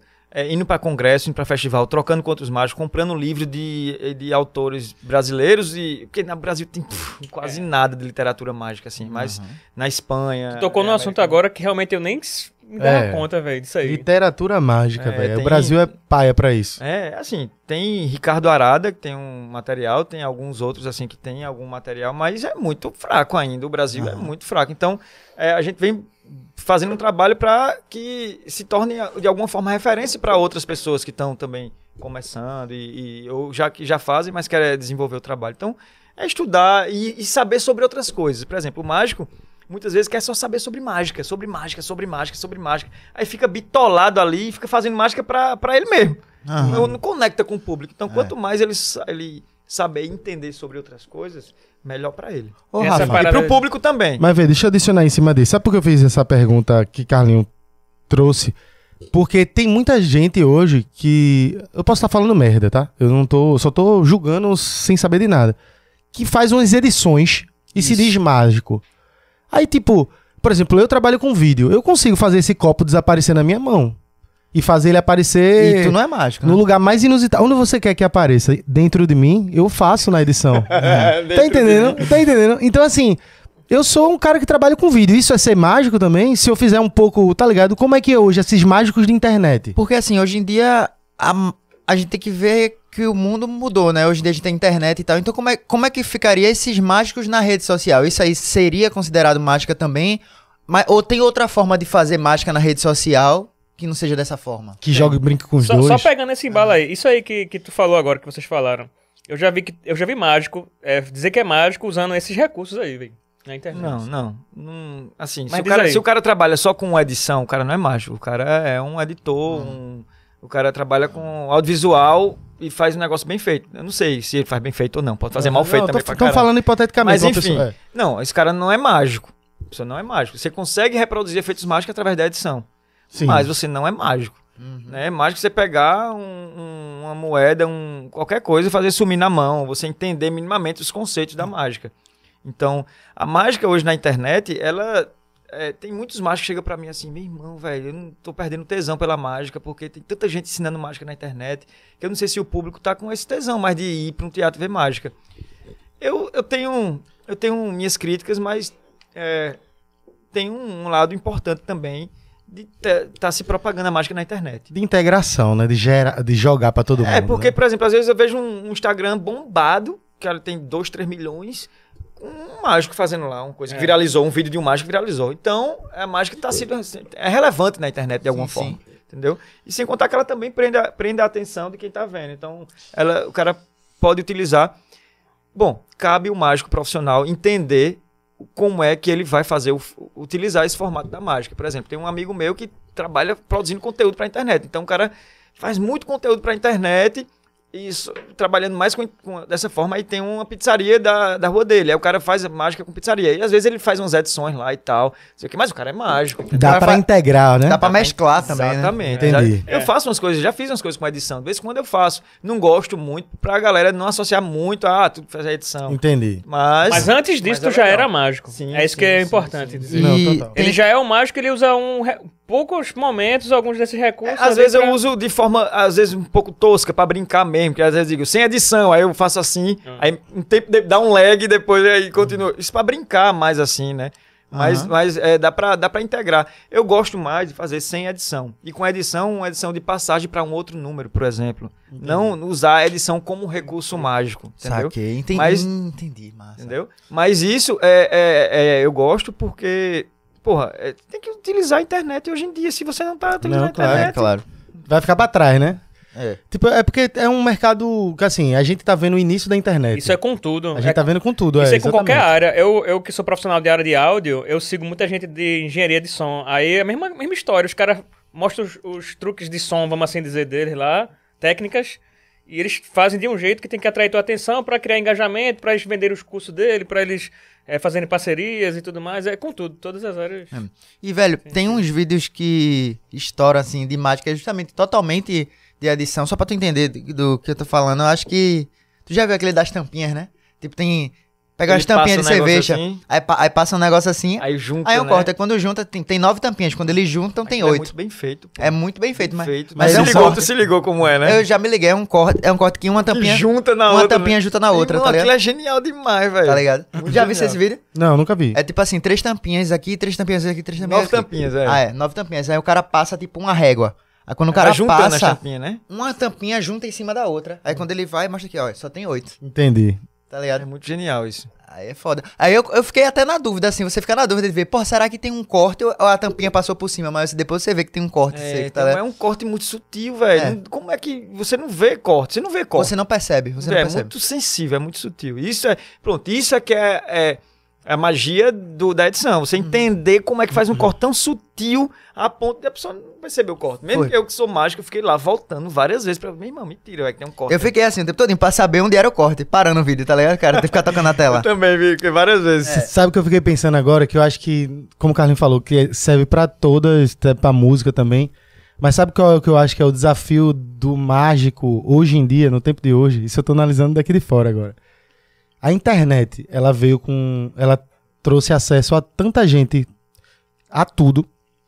Que hoje em dia, por exemplo, a gente tem aqui na Recife Ordinária um parceiro que é o Vértice, que faz 3D e faz. Sim. movimenta as coisas da cidade. Theo, né, Theo? Theo, que ele faz uma parada tão incrível, e ele é daqui da cidade, que querendo ou não, assim, não é, vai ter todo mundo que vai ter acesso a ele, mas ele é daqui, ele é da cidade, a Sim. gente tem acesso a ele, consegue movimentar na cidade. Sim. Então, a internet, ela tá evoluindo tanto, a- a- o acesso à tecnologia, as novas, os novos, as novas profissões, estão chegando de um jeito tão foda, que eu acho que hoje em dia nada mais surpreende tanto na internet, a galera vê tudo assim, ah, isso é fake, isso é real, é fake, você sempre tá na dúvida, porque é tudo muito... E aí eu fiquei pensando, porra, pro mágico na internet, ele tem que se reinventar, que é onde eu acho que tu é foda. Porque tu. O cara olha, independente se tu vai fazer a mágica ou não, já, já te chama atenção. Já chama atenção do cara, o teu estilo, o teu olhar. Eu tava até. Quando o Thiago tava fazendo tua, tua arte aqui, eu, fiquei, eu fiz, porra, tá do caralho, velho. Tenta dar uma mexida nesse olhar, assim. Olha essas fotos, aí sai trazendo, trazendo, trazendo. Porque tu tem um olhar, assim, que prende na parada. Aí o cara tá lá assistindo, vendo, sei lá, TikTok, alguma parada. Só em te ver, já dá aquela parada. A chamada de atenção que tu puxa, ele vai além da, Da mágica, da né? mágica, tá ligado? E se tu trouxer uma mágica que tu, o cara vai. Só, só precisa o cara tá lá, no dia a dia dele cansado, olhou, deu um sorriso. Isso já conquistou de uma forma diferente. Então eu acho que talvez seria um grande desafio dos mágicos hoje em dia pra internet, né? Não pres- presencialmente, mas na internet seria isso, porque tudo tão. Não vou dizer fácil, mas é tão acessível hoje tudo na internet que eu acho que isso é um diferencial teu que eu vejo poucas pessoas fazerem. Que Tem massa. gente que trabalha nesse mesmo estilo que tu. É uma parada autêntica, assim, ao ponto é de. muito autoral, assim, é um trabalho autoral. Eu sempre, bicho, Hum. sabe uma coisa que me motivou muito a, a fazer um trabalho assim misturado? Hum. Movimento Mangue Beat. A galera, a Porra, galera, a sim. galera do, do Mestre Ambrósio. Sim. Eu disse, meu irmão, véio, essa galera é foda. E eles conseguiram se destacar com uma parada muito autêntica e misturando. Sim. Misturando. Isso aqui foi muito, foi muito forte pra mim. Os caras misturaram ciranda, coco, maracatu com rock and roll. Hip hop. Hip hop. Aí eu disse, meu irmão, velho, eu tenho que fazer isso. Aí minha- tu vem com o mágica. pífano. Aí então, aí eu trago o pífano, o pandeiro. Exato. Aí, e com, com a mágica, velho. E aí isso, isso me motivou muito, velho. Isso Motivou cria identidade bo- bem bacana, assim, porque eu não conheço. Eu não conheço nenhum mágico, assim, tentando lembrar aqui que é mágico e músico, assim. Deve, deve ter, mas eu, pelo É, menos, não- assim. É muito pouco, assim. E aí, os mágicos se preocupam muito com cópia. Assim como a galera do stand-up também, né? Porra, copiou minha piada. Demais, É, demais. Questão não do- da propriedade intelectual, né? Tu que tem propriedade intelectual vai, vai ter esse problema. Exato. Mas eu, eu parei de me preocupar com isso. Hum. Porque o meu trabalho ele tem uma, uma autenticidade e uma mistura de tanta coisa diferente, por exemplo, teatro, circo, dança, música e a cultura popular com a mágica Se o cara for tentar me copiar, o cara vai ter que aprender a tocar um instrumento, vai ter que aprender a fazer o figurino, maquiagem, difícil. vai ser mais difícil. Então, Mas sei lá, velho, na internet, tipo, quando tu. Porque na internet tudo. Um monte de gente copia todo mundo. Aí tu, tu, se tu nunca passasse por um caso de ter feito um, um vídeo ou um Reels um pouco mais simples, que não tava tocando alguma coisa, e depois tu vê alguém copiando, fazendo na cara dura. Nunca... Já, já teve, mas eu depois eu até falo, eita, pô, não sei o que, e aí, curtiu fazer? Conversa pra saber qual é a do cara, porque é, às vezes é, é legal que o cara também copie, sabe? Mas eu acho que às vezes é legal se o cara der os devidos créditos, né? Tá lá, via, não sei o Sim, quê. mas, mas a- e quando não dá, eu, eu vou lá e falo, eita, que legal, que massa, não sei o quê. Por exemplo, tem um cara do Rio de Janeiro que, come... que pediu um pífano. Hum. Pediu, onde é que tu compra pífano? Eu indiquei minha amiga Vitória do Pífano. Ah, Pra- Sim, sim, Vitória, que fez com o Vitória, Whindersson, tem, foi? tem um pif, tu tem um pif dela, né? Tem, ela me disse, deu. "Ah, tem um pif, a Um Gabriela. abraço pra Vitória. Massa. Foi ela que fez a, a música com o Whindersson Whindersson Nunes lá, Nunes, do- exato. com a Loki. Não a gravação do estúdio, Inclusive, mas ele tu fez botou um... essa música no Stories, né? Botamos, botamos. Foi sensacional. Eles gravaram em Olinda lá. Foi, ela ficou foi. feliz que só. Foi incrível. Ela é gravou um vídeo lá em maravilhosa. Olinda também. Foi. Pronto, aí eu indiquei ela pra o cara. Eu disse, meu irmão, o cara já tá querendo fazer mágica com pif. Será que ele vai me copiar? Não sei, não sei o quê. Mas, tipo, eu não tô preocupado se ele me copie. O, tô- tô- eu tô- o que é legal é que ele tá se motivando a fazer uma coisa com pífano. Mas aí é- já, já acho que não é questão de copiar. Aí já é uma questão de tu criando uma escola, né? Vamos dizer É, assim. chega um momento que o cara não, não. Não liga mesmo, não, assim, de. Porque o cara vira referência. Aí se vai aparecendo outras pessoas, o cara. Eu sei que bate uma certa marca. Eu, disse pela, eu digo isso pela Recife Ordinário, que às vezes no início o cara se preocupava assim um pouquinho, né, Rafa? De. Eita, porra, fulano não deu crédito, não deu aquilo. Só que depois o cara percebe que vira um desordenado. Que cada um pode conseguir pegar uma coisa ou outra, uma referência ou outra, mas a gente percebe que o diferencial nosso é justamente a gente fazer tudo, tá ligado? Na Recife a gente consegue misturar tudo e você não vê outra página conseguindo fazer de tudo. Aí pega um negocinho dali, pega uma coisa daqui e a gente fica, como o Rafa falou, fica meio que como escola. E eu sinto isso É. muito contigo também. Se o cara pegar a referência do Pífano, ele tá só com o Hoje Pífano, em tá dia tem ligado? quantas páginas de não sei o que é ordin- ordinário. É, todo- é. Taquaritinga ordinário, Tem Caruaru PM ordinário. ordinário, pô. No começo, pô, eu falo, não é, não é nem, não é nem falando mal do trabalho, tem muitas páginas boas, pô, só que Oxe, é- demais. muitas páginas, muitas páginas mesmo. Mas aqui, como a gente, quando começou, tem aquele negócio de ser meio que as- a gente era de Recife, aí, tipo, tinha, tem a Fortaleza e tinha o grupo da gente, então, tipo assim, quando aparecia alguém de fora, a gente até ficava com medo, pô, essa pessoa tá com o nome ordinário, mas, pô, a gente não sabe o que ela vai po- postar e talvez a galera associe com a gente, então a gente tinha essa questão do medo. Só que justamente cresceu tanto que hoje em dia você, a gente vê como uma homenagem, mano. Eu vejo alguém com, com o nome ordinário e eu, pô, pra mim, é- pra mim é uma homenagem, eu fico feliz, assim. Eu fui, no, no- outra vez eu fui pra festa da... do- o cara vai falar comigo que ele tem um... Ele estuda na Unibra, ele fez, ó, velho, eu sou dono da Unibra ordinário, eu sou teu fã. eu fiz, pô, que massa. velho, que massa. Ele me falando super feliz e diz, pô, gosto do, do trabalho. Então você vê, hoje você vê como um- uma homenagem, como referência, você olha e as pessoas mesmo vão olhar e vão dizer, eita, pô, eita, isso aí tem uma pegada meio Recife ordinário, não fica uma parada mais Sim. universal. É referência. Eu acho massa, eu acho massa. E, e o massa também de vocês é que vocês começaram com meme e depois começaram a trazer um conteúdo É, muito geral. legal, velho. Ficou geral, né? Eu fui ontem, velho, tem um- até pra falar disso aí. Eu fui ontem, tava trabalhando num, num computador, no cliente, aí fui entregar o- a máquina lá naquelas empresariais do, do Shopping Rio Mar, aqueles prédios bem, né? Aí eu cheguei lá e falei com o pessoal, deixei a máquina, liguei, né? Aí uma das, um dos funcionários falou assim, ah, tu trabalha pra Recife Ordinário, né? Aí eu falei, é, eu expliquei, né, que era podcast e tal. Aí falou justamente disso aí, que ele falou que é, vai além da comédia, né? Porque eu falei pra ele, ah, o pessoal às vezes tem um preconceito pra assistir o podcast, mas quando, assim, achando que é só coisa de co- comédia, mas você... De humor. É de humor, mas você- a página acaba que tem informações que vão além disso, assim, né? Tem uma utilidade pública mesmo, né? Total, hoje em dia Aí. um- uma pessoa que não sabe disso, acha que a gente é só meme, tá atrasada, porque Tá. faz muito Não, tempo tá que a gente já tá. É, sim, não conhece o trabalho. que a gente movimenta a cidade. Conhece o trabalho. Mas indo nessa tua identidade, vai mostrar alguma coisa aí? Eu, Vai tocar pegar- um, eu fui tocar um som, né, pra mostrar as origens lá de, de Caruaru. toca aí. mostra. Vamos ver aqui. Achei massa a flauta. É um pife. É, desculpa. Olha o músico, cara. olha aí, a enciclopédia. Já dá pra... Ai, Falhou. de Depois vez eu quero, erra, né? eu quero te dar, dar só pra aí pra tirar um, som aí depois. Pera, deixa eu afinar. que não, não vou ter muito, tantas possibilidades porque eu tô aqui sentado, mas, mas vai.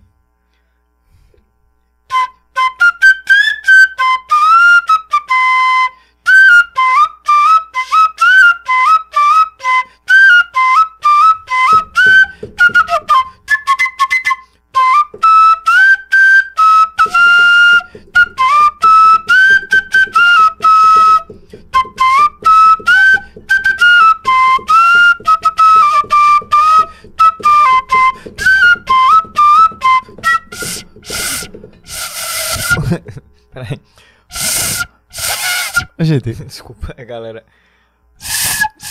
Oxi. É isso, peraí, tá entupido. ah, meu irmão. Tá entupido. Agora, pô. Peraí. Agora deixa, vai. eu- deixa eu ver o que é que eu faço aqui.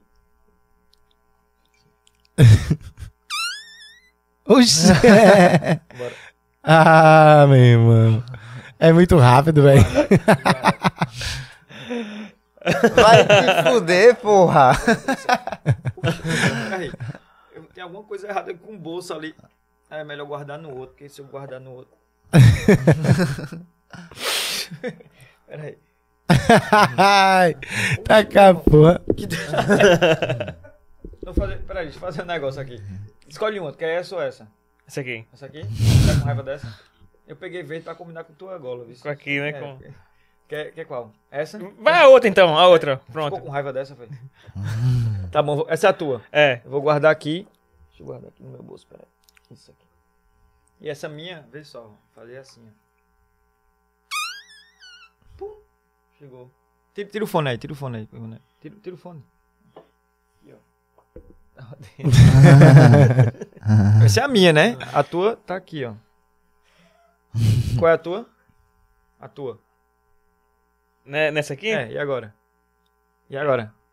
Ele tá esperto. né? É. Abre a mão. Abre a mão. Ó, fecha. Fecha. Aperta. Firme. Agora solta meu dedo. Segura firme. Cobre com a outra mão. Pra ficar mais. Isso, pra ficar mais. Isso, pra ficar firme. E a minha agora eu vou fazer isso aqui. Preste atenção, vocês estão em casa, vocês todo mundo, preste atenção aqui. De novo. Plum, chegou. Mentira. Calma, calma, calma. chegou, velho. Chegou. Mas Poderoso, velho. poderoso, poderoso. Abra a mão, abra a mão, abra a mão. Pode abrir a mão. Fecha. Cobre com a outra de novo. Vou pegar agora aqui, mas peraí, deixa eu ver se tem. Ainda tem, né? Tem, só tem essa. Ô, gente. Tá vendo, não é? Não. É porque é invisível, rapaz. como Só é os que- inteligentes podem ver. Ficou. Peraí, peraí, ela tá. Agora tá vindo, tá vindo, tá vindo. Tá vindo, tá vindo, tá vindo. Calma, calma, calma. Não, estilei. Se tiver um. Estilei, tiver- estilei, estilei, Se a Diego. bola invisível ela se materializar aí. Estilei, Diego. Tu acredita? Vamos ver? Tu acredita, Rafa? Rafa. Ah. Abre a mão bem devagarzinho e mostra pra, pra câmera, pra Assim? todo mundo aí. É, pode abrir. Pode levantar, levanta mais. Isso, mostra. Caraca, velho. Estilei, estilei, acabou. É. Acabou o podcast por hoje. Até semana que vem, galera. Valeu, é nóis. Isso é Valeu, magia, isso é magia, viu? Isso não é ilusionismo, não. Caralho. eu fiz um pacto. Isso é, tu corta essa parte. Não pode deixar. um Ei, pacto. Diego, tá se garantindo nessas edições ao vivo? Mandrake. É, edição ao vivo muito foda, o cara tá lá cortando. Fuleiragem. Ei, sensacional, velho, sensacional. E aí essa referência com o Pífano aí que tu Pífano, lá trouxe, de Caruaru, exatamente. que massa, velho. E tu to- Pronto, vamos puxar um pouquinho pra Caruaru. Aí tu nascesse em Caruaru, tu trouxesse muitas dessas, dessas matrizes de lá, assim, tu coco, sei lá, o Pífano, tu trouxe... Eu, eu pesquiso muito, hoje em dia, muito o pífano, né? A música, a musicalidade, né? Uhum. Caruaru, assim, com o instrumento em si. Que eu ressignifico o instrumento, se transforma uma varinha na minha mão, né? E tal. Sim, sim, total. Meu Deus, eu fiz uma piada agora. Que... Tô brincando. Não, isso engasgou ali. Vai. É, trago a musicalidade do pífano como uma varinha e tal. Mas o barro também, né? Aham. Caruaru é a cidade do barro. Ah, então hoje sim, eu to- pesquiso o barro e tal. Total, total. Tem umas mágicas que eu tô fazendo aí com, com areia, com barro. Que massa. Aí tô uns pesquisas, já tem um tempo aí. Tu faz mágica na rua, Faço também. ainda hoje. Faço também. Faço. É, Eu tenho um espetáculo de rua, na verdade. Sim. é, eu faço muito trabalho pra Sesc, festivais pra caramba, com um espetáculo de rua. As pessoas me contratam pra fazer um espetáculo de rua. Mas aí, de vez em quando eu faço na rua e passo o chapéu. Eu, eu comecei a fazer isso tem, sei lá, uns seis anos, Aham. alguma coisa assim, mais ou menos, sete anos no máximo. Depois que eu conheci alguns artistas de rua, eu vi a importância disso também. Sim, saca? total, É, total. Tem gente que só vive assim, por opção, por escolha. Não é porque, ah, tá precisando, vai fazer mágica ou Eu acho que o rua. lance da rua também, pra algumas pessoas que eu já vi em entrevistas que trabalham assim, é. É porque tá mudando sempre. Você não fica preso numa rotina muito fixa, assim, né? Bicho, o cara que Tá consegue sempre prender a girando, atenção rodando. de alguém na rua, o cara, velho, É um monstro, é né? um monstro. Não Porque a corre, rua, corre. a rua, velho, você tá ali com um compromisso de fazer aquilo e, e tá ali, aí tem um cachorro, tem um, um bebê que tá ali na rua, tem. Meu irmão. Então tem muita coisa pra você dispersar. O cara conseguir fazer uma roda e ficar segurando a galera ali. Cara, isso aí garantir. que tu falou, eu lembro de uma situação que tem gente que usa uns truques pra fazer um, lance meio uma fuleiragem, tá ligado? É. Eu já vi uns assim que é, tá ligado, lá no centro da cidade, aquele de ter os copinhos, Ah, copinhos, a bolinha. os copinhos e a bolinha, tá ligado? Sim, esse aí é clássico. Aí, aí véi. Eu já é, perdi dinheiro nisso aí. Então, esse da, tu esse, perdesse? Eu perdi. esse Como do é eu, eu tinha, eu tinha 8 anos de idade. É, Ah. pô, esse do copinho Hoje com a dia, bolinha. Não, Hoje em dia eu boto os caras pra lavar. Eu eu acho- já fiz isso também. Eu acho que tem gente que, que realmente é rápido ali, mas eu já vi gente, meu irmão, eu já vi sem querer, foi, eu juro a tu, sem querer, uma mulher. Era, era uma- e é um combinado, né? Que vai sempre as mesmas pessoas ali e tal. E o cara, velho, era um ninja, velho. Eu lembro que eu tava vendo na cidade, na frente do- da escola que eu estudava, Colégio São José, tinha lá um cara fazendo. Aí eu tava ali, aí eu fui me amarrar pra. Eu fui me baixar pra amarrar o sapato. Eu lembro disso, eu tava vendo assim. Quando eu olhei pra cima, assim, que eu fui me levantar, eu vi que ele fazia um truque, assim, que ele passava a bolinha por debaixo com o dedo, assim, velho. Ele mudava. Aí eu fiquei vendo assim, e ele se ligou que eu vi. Mas eu vi sem querer, velho. Aí ele até brincou assim, ah, não vale não, não vale não que tu tá aí, ó. Tu tá aí abaixado aí, ó, não sei o que lá. Mas eu fiquei vendo assim, ó, pra isso, velho, é assim, ó. Tá... Mas aquela, foi aquela situação, né? Não sei como. Uma vez eu tava passando assim na rua, tinha um- aqui em Recife já, eu, eu morando aqui. Aí uns caras na ponte ali fazendo isso. Aí eu peguei, cheguei assim, a galera. Eu falei, olha, gente, isso aqui é assim. Aí eu fiz uma marcha com elástico, um negócio assim. Aí os caras, pum, se mandaram. Você não ia deixar a galera perdendo dinheiro ali, né? Vocês tenham cuidado, ó. Não jogue isso aí. Eles estão usando o que eu faço aqui, ó, de forma tal. Profissional. Ah, Tu mostrou Aí lá. eu mostrei pra galera, não ensinando, né? Mostrei um, um efeito mágico. Aí o cara olhou assim, pegou o tabuleiro. Ele e, do- e o, e outro cara. E se mandou. Porque sempre tem um comparsa, né? É, porque ele pode. É o compasso, exatamente. Comparsa que perde o dinheiro. É, ele É. podia chegar assim e literalmente fazer um truque de mágica pra galera e passar o chapéu.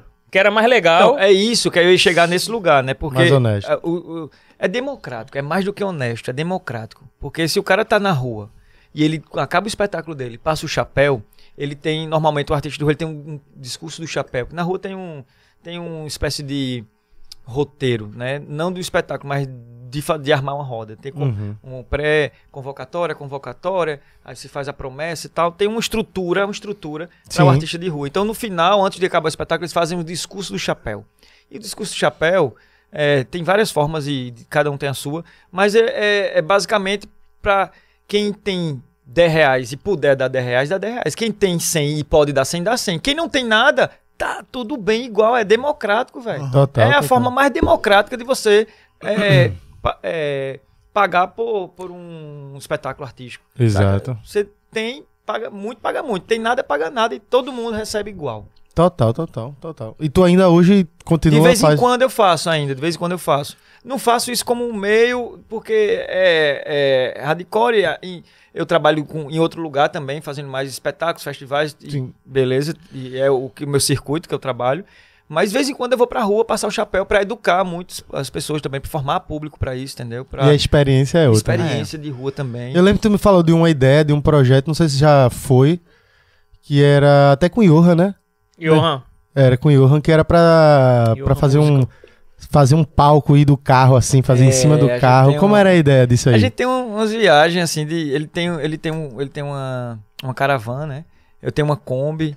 Ele tem um Gurgel também. A gente tem vontade de pegar assim o carro e sair no meio dos interiores. Muita gente faz isso. Tem amigos que fazem isso. Sim, tem Kombis nos e interiores, vai pro, vai sensacional, pro velho. interior fazer mágica pra, pra- nas comunidades. Sabe? espetáculos Nos mesmo. espetáculos Massa, e tal. Isso aí, a gente tem essa vontade. Inclusive, tá falando com ele, vai um projeto com música. Ele é um aí. cara bom pra estar aqui depois. Johan, a gente vai te chamar depois. Aí, Cara massa, nessa. E a gente fez o vídeo do, do Recife Ordinário. Foi massa, Foi, velho. foi, Foi da paródia que massa. ele fez lá com os meninos, não foi? Pô, foi velho, sensacional. Agora, Rafa, eu queria entender um pouquinho mais de como é a experiência na rua, velho. Tenho certeza que é diferente de tudo, que tudo pode acontecer. Tudo pode acontecer, velho. Tem alguma história engraçada. Pode dar que muito certo ou também muito errado, né? Pode, pode dar. Bicho, na verdade, quando eu comecei a viver de mágica, eu disse, vou viver só de mágica, eu saí de Caruaru, eu fui morar em Porto de Galinhas, eu trabalhei na rua. Sim. Trabalhei na rua vendendo mágica, que foi como eu aprendi um pouco com o Max também. Eu já tinha meu show de mágica que eu fazia no, em escolas, aniversários, eventos e tal. Mas eu fui vender mágica na rua. Uhum. E vender aquelas mágicas que você já tinha, a caixinha de Sim. fosqueira na mão, E baralho. era, tu vendia isso, Vendia era? isso na Que rua, massa. pô, lá em Porto de Galinhas. Aí tu chegava a fazer uma apresentação, Eu o cara ficava- ficava pirado e tu vendia. comprava. Eu, eu ficava, eu tinha uma, montava uma mesinha assim, Aham. ficava com uma mesinha. Criança indoida, né, velho? Oxi. E eh, montava, ficava uma galera olhando ali, aí eu começava a vender a- a- aquilo ali. Então, era uma das formas de eu me sustentar quando eu comecei a trabalhar só com mágica. Aí, durante a semana, eu vendia mágica na, na Praça de Porto Galinhas, e no final de semana eu fazia show em alguns hotéis, que eu acabei fechando contratos lá também. Então, se- sexta, sábado e domingo, eu tava em cada hotel diferente lá, apresentando espetáculo. Caralho. E durante o dia vendendo mágica. Então, na rua, velho, tudo pode acontecer, velho. Você, você vê todo o movimento que acontece, tanto de, de, de várias coisas, desde tráfico, a prostituição, a, a famílias é, de alta sociedade jantando do meu lado, assim, sabe? Então. é, e quando você vai apresentar também na rua, a experiência de você ter públicos variados, velho. Público de várias faixas etárias, de várias classes sociais. Sim. Então, e, e- e você lidar com um cachorro que entra na sua cena. Eu já me várias vezes já lidei Então tem todo um improviso. Tem- teve várias situações. Agora mesmo eu tava em festival, no festival em, em Cipó da, Serra do Cipó, que é Minas. E aí a gente apresentou em vários lugares lá e fui pra uma comunidade quilombola. Apresentei lá. E teve um cachorro que entrou. Aí eu fiz, pra lá, você brincando pra ela, apontei assim, aí ele pegou, baixou a cabeça e saiu. Aí quando acabou o espetáculo, uma mulher veio falar comigo, inclusive ela falou várias coisas que eu me emocionei muito. Mas uma das coisas que ela falou, ela disse: Rapaz, tu é mágico mesmo, vice. Aquele é meu cachorro, ele é brabo pra caramba, ninguém pode chegar perto. E tu fez assim, ele saiu, velho. Aí, isso eu, eu digo que é o poder da conexão, né, velho? Você tá conectado com o ambiente. Eu não fiz aquilo de forma. é, é, Grosseira, grosseira pro cachorro. Eu fiz aquilo de forma genuína. Pra mim foi uma forma, de uma forma genuína, mas brincando pra ter uma piada. Sim, e sim. funcionou, e deu certo. E todo mundo foi embora, a galera riu e depois aplaudiu. E, e por eu estar conectado de alguma forma, sem estar com aquela agressividade, eu não fiz aquilo de forma agressiva. Sim, Sim. sim. Porque se eu, se eu tivesse é, de uma forma agressiva internamente, o cachorro ia sentir, com certeza. Aham. E ele ia me atacar, velho. Bicho, tem um número que eu faço de rua. Tô falando pra caramba, né, velho? Não, Não, é, que- a ideia é essa. A pra ideia isso, é né? essa, você Mas veio aqui é pra tu, isso. tu que é o cara aqui pra falar, Meu velho. irmão, teve, tem um número que eu faço no meu espetáculo de rua que eu vou cantar, aí tem um mosquito que vem. Fica me atrapalhando, o mosquito me atrapalhando. Aí eu pego o mosquito, aí depois eu engulo o mosquito e fico falando com a voz do mosquito. E aí, bicho, já aconteceu. Falando em engolir mosquito, é porque tem uma amendoim aqui. Você... Ah, Pode continuar. Tá bom, vou voltar aqui. É, é sério. É só porque eu tava com a vontade da porra de tossir. Mas Esse amendoim já fudeu o Ronan Tardim aqui uma vez. Chegou aqui, começou a falar, depois ficou. Não saiu nada. É, mas não vou nem tocar nesse amendoim, então. velho. Mas, Mas vai, continua. Agora foi. Não, mosquito. é, quando eu comecei a falar com a voz do mosquito, já aconteceram duas situações comigo. Hum. Uma foi, eu tava na Católica apresentando, na Universidade Católica, e tem uns pavãos lá, tá ligado? Tem pavão, né? Pavão, pavões, eu não sei como é que fala o plural desse negócio. Mas eu tinha pavão lá. Uhum. Aí quando eu falava com a voz do mosquito, o pavão. E respondia. Aí toda vez que eu falava. eu, aí o povo começou a rir, mas a achar que, tipo, não era comigo. Eles estavam falando já lá Sim, sim, sim. e eu aproveitei o embalo. Aí eu parei. Aí eles pararam. Aí depois eu falei de novo e eles responderam. Meu irmão, velho. Aí isso virou- Virou uma relação com os bichos. E outra vez eu tava em São Paulo apresentando num circuito aí do Sesc. Circuito Sesc de Artes, um, um circuito que eu tava junto com vários artistas. Apresentei essa mesma situação, eh, essa mesma cena. Quando eu falava, vinha um bando de passarinho assim, velho. De uma árvore que tava do lado. Eles vinham pra cima de mim, cantavam em cima de mim, voltava pra árvore. Entendi. Cara, Toda vez. Aí eu Era falava com esse, com som Era com esse, com esse tá. mesmo som do, do mosquito. Quando eu falava, eles vinham pra, pra cima de mim, arrodeava, cantava e voltava. Aí depois a galera, meus amigos, meu irmão, tu viu o que aconteceu, velho? Os passarinhos e tal, não sei o que, eles vinham pra cima de tu e tal. E, e isso, é, eu acho que é, é muito. Você tá conectado e no estado de presença na rua, velho. A rua lhe dá. Em qualquer lugar, na cena você precisa estar Total. presente. Mas a rua lhe dá essas possibilidades de jogo. Se É. você enxerga isso e começa a jogar com isso, É. não, aí se torna a parada mais mágica ainda. Tá E essas, imp- Total. esses improvisos que tá dizendo, foi tudo coisas que deram certo, né? Foi Sim. coisas É. que Mas somaram, pode velho. dar errado também. Mas, mas já aconteceu alguma coisa, alguma vez que deu muito errado assim? Já, mais ou menos. Já, já. Eu tava, quando eu tava montando esse espetáculo no processo. Normalmente ele não quer, não quer lembrar muito disso. Não, não, é, eu, prefiro, eu gosto. Não, não, mas deu, eu tava buscando. Normalmente eu, como eu lido bem um pouco com improviso, assim, trabalho com isso, então eu acabo criando relação, jogo e dando certo. Por estudar com muitos palhaços e tal, Sim. e aprendi isso. De jogar. O palhaço joga com erro, velho. Então, se você tá um negócio que vai lhe lascar, você tem que. É um presente. O erro pro palhaço é um presente. Entendi. Entendeu? Caralho, Eu sensacional. aprendi muito isso com os palhaços e eu jogo muito com isso quando eu vou pra rua, em qualquer lugar também, no improviso. Mas uma vez, eu tenho uma bicicleta daquelas que tem uma roda bem grande Sim. e outra pequenininha que a gente usou O Madrone quase quebrou. Foi. Aí eu tava montando isso, Eu tava lembro. construindo o espetáculo de rua. Aquela bicicleta do século passado, né? Aquelas. É, As primeiras. Um rodão. Rodinha, é, rodinha, tá? Fanny Party, parece que chama Que assim. o pedal fica na própria roda. Exatamente, ela é uma Tá. fixa, né? Caralho, velho. Tá. Diz aí, vai. Aí eu tava, por exemplo, você não, ela é muito alta, eu não consigo tocar no chão. Aham. É, eu não posso parar de pedalar. Se eu parar de pedalar, eu caio. Entendeu? Se eu pedalar pra trás, ela vai pra trás. É Só por que eu não que eu consigo pedalar pra é por trás. isso que eu fico com ela- isso na Ela cabeça, é muito porque- lenta, não dá pra pedalar pra trás. A- Sim. Até dá, mas aí tem que desenvolver essa habilidade. Caralho, velho. É porque realmente eu vi as fotos do- das pessoas no século. Isso há 100 anos atrás, andando nessa bicicleta aí. Pra A galera usava isso mesmo. Usava. cara. transporte, Era sim. usava, só que eu ficava mesmo, como é que esse filho da puta subindo? Não sei Então, ela tem é um apoio atrás que você pisa, sobe um degrau, um elevador, assim, um andar, e já tem que subir pedalando. É, tem que subir pedalando, É, velho. Eles não pensaram em fazer Bota aí. menor logo no início, não? Tu Que consegue vez- botar a foto Parece aí? que é mais difícil isso do passado, né? Do que a nova. É. Deixa de fazer. É, bota assim, bicicleta de século passado, 100 anos atrás, sei lá, que mostra. Só pra galera ver. É muito engraçado. Mas vai, fala da bicicleta. Aí, bicho, quando eu tava montando esse espetáculo, porque eu passei um tempo apresentando e construindo o espetáculo pra ele se dar, dar um corpo, né, Pra entender. Aí eu tava apresentando na Rural, o Roger disse, Rafa, tu tem algum trabalho assim pra apresentar? Eu disse, bicho, eu tô montando um espetáculo, tá aí no início. Ele, oxe, vamos levar, bora, bora, massa, bora. Aí tava eu lá, apresentei o espetáculo, foi massa, tava em processo de construção ainda, não tá como tá hoje. Mas quando acabou, velho, ele é uma bike, aí eu uso umas latinhas com as fitas de cetim colorida Uhum. e umas latinhas, lata. Tipo, sabe, a galera usa casamento pra Sim, carros? sim, eu tô ligado. Tipo pá. isso, e eu uso essas latinhas pra fazer minha roda, né? Pra demarcar meu espaço ali da Uhum. roda. Cada artista tem a sua forma, às vezes tem uns que não tem também, faz com água, assim, que é muito legal também. Uhum. E aí, nesse espetáculo eu faço com isso. Aí no final eu juntei, coloquei amarrado na bicicleta e fui embora. Aí uma criança puxou, aí eu parei, aí eu já tava em cima, eu não tinha o que fazer. Eu ia cair ou pra um lado ou pro outro. Quando eu vi um lado, tava cheio de criança, velho. Se eu caísse em cima, ia cair em cima de uma criança. Imagina, Aham. quebrar a perna de uma criança, É, matar uma criança ali. Doideira, doideira. Imagina, velho. Aí eu, pro outro lado. irmão, pro outro lado. Só que quando eu fui pro outro lado, tinha uma caixa de som aqui com tripé assim, velho. Puta Eu merda. bati na velho. caixa, pum. A caixa foi bem devagarzinho. ah, Bem, Caiu, abriu, velho. Abriu a caixa assim quando eu vi a Era caixa. tipo No essa aí. meio da apresentação. É, minha bike é uma dessa aí. Caramba, velho. No meio da apresentação do No final, no final, já tava indo embora. Aí eu não tava com figurino pré-estabelecido. Quando eu vim, me machuquei assim, fiquei morgado pra caramba, né, velho? Caramba, Espetáculo, todo mundo aplaudiu. Depois uma queda trágica assim. Aí eu fiquei lá no- pelo outro canto, assim, todo amoado, machucado, assim. Caramba, Caramba, aí velho. quando eu vi, vinha calça, velho, rasgada. De um canto a outro.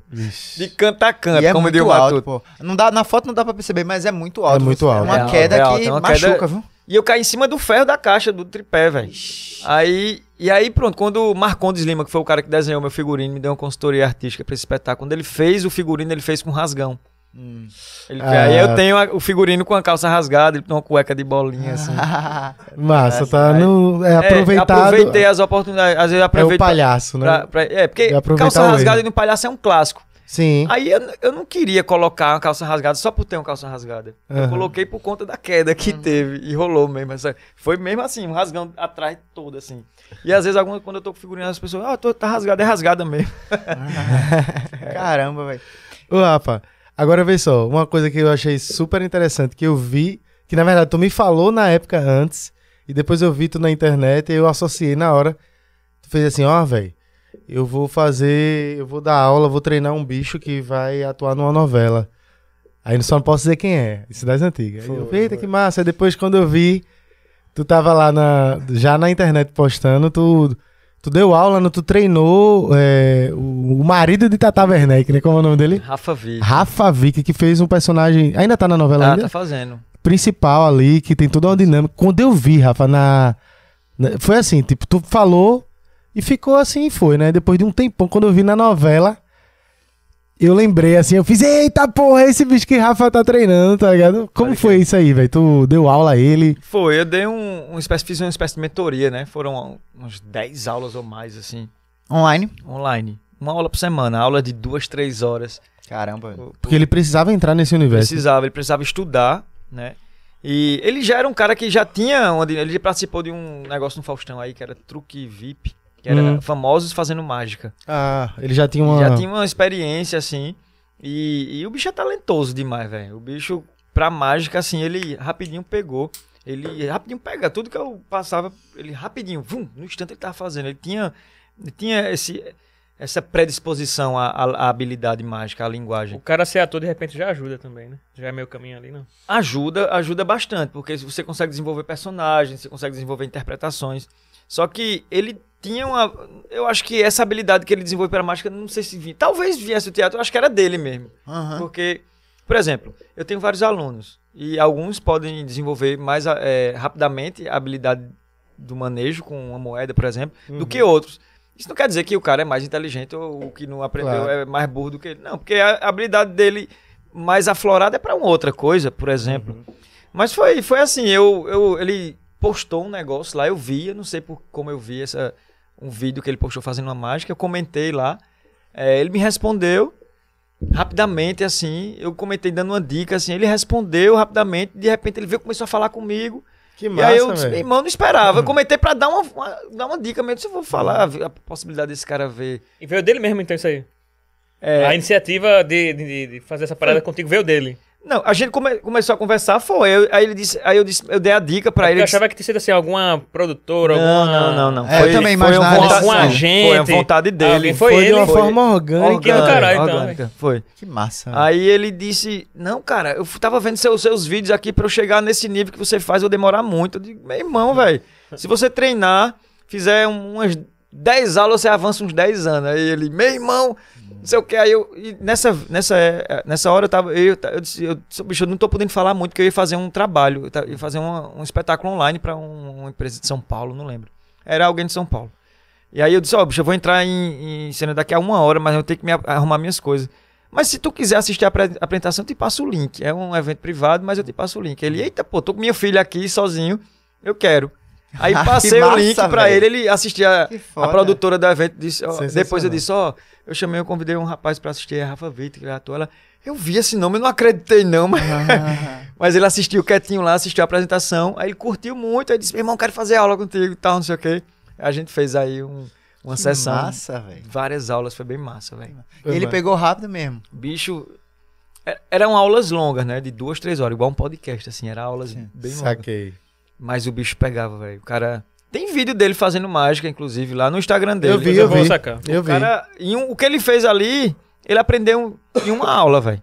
Caramba. Eu disse, meu irmão, uma aula. E no outro dia ele, pum, postou o vídeo. Eu disse, meu irmão, o cara é talentoso. Talentoso. E quando ele quis fazer as aulas contigo, foi pra se preparar pra, Sim, pra novela? Sim, no caso, porque ele, no caso, ele já gostava de, de mágica, né? Sim, sim. Mas ele foi pra construir o personagem dele. Entendi. Isso aí é interessante, Caramba. que o, é um negócio que eles chamam às vezes de laboratório, né? Exato. Quem é ator, né? O ator, ele tem que. Ele vai interpretar um personagem que tem uma profissão. O que é que ele faz? Ele vai tentar ao máximo imergir naquela profissão ali. Ele vai treinar com alguém que faz a parada. Ele vai viver Vai ali. viver. Ele vive a Pra parada. luta, né, também. É. Da luta. Tem uma história da luta também, que é um ator que, eu, que tem um filme.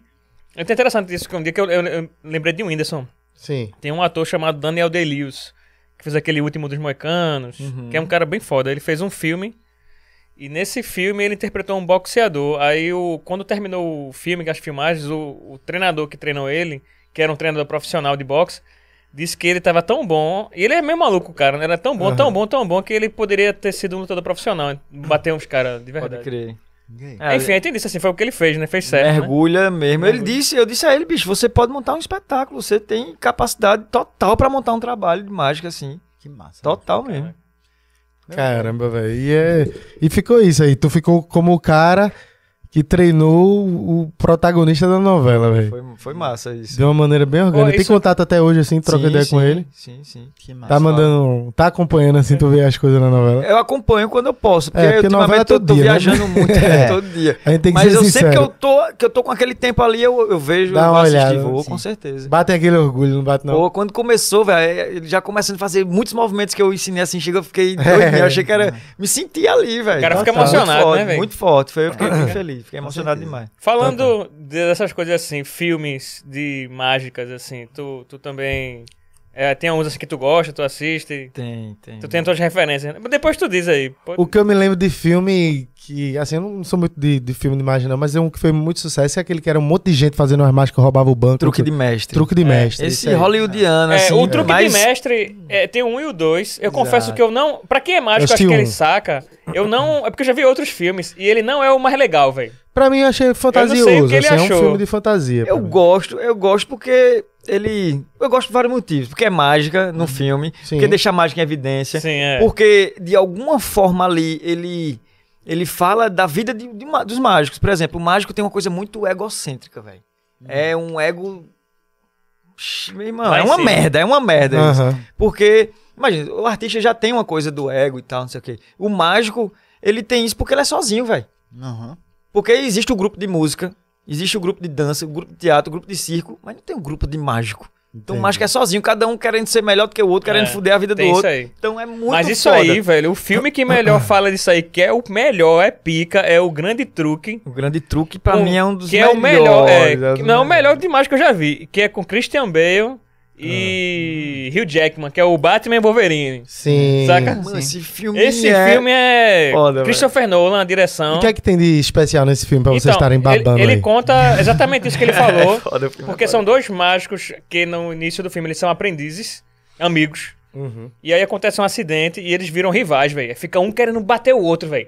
É um querendo fazer um truque que o outro não Melhor consegue. que o outro, querendo é, aí, chamar- aí, É rival- uma disputa, Aí É, né? aí o público fica chamando o público Cara, de um espetáculo pra viver É, ver o meu pô. e tal. aí quê. um sabota a mágica do outro, velho. Meu irmão, o filme é surreal. Então, o, o bom também desse truque de caralho. mestre é porque mostra várias habilidades da mágica. Mostra um grupo de quatro mágicos, um que é bom em mentalismo, outro que é bom em escapismo, outro que é bom em grandes ilusões, outro, sabe? Então ele mostra as, as, lingu as habilidades, as categorias da Então mágica. também é meio educativo, né? É, também, exato. É- Mas, é pô, isso que tu falou do cenário, eu achei interessante. Até hoje é assim, velho. Não sei se com a internet piorou essa situação de um querer passar por cima do outro, essa competição. Rapaz, é porque eu, eu, cultura. eu né? comecei a me, a me juntar Um mágico com a galera, influenciador. com a galera que quer se juntar. Então, a maioria dos meus amigos quer um quer ajudar o outro. Então, É uma galera mais cultural também. É uma galera mais roots, tu não acha, não?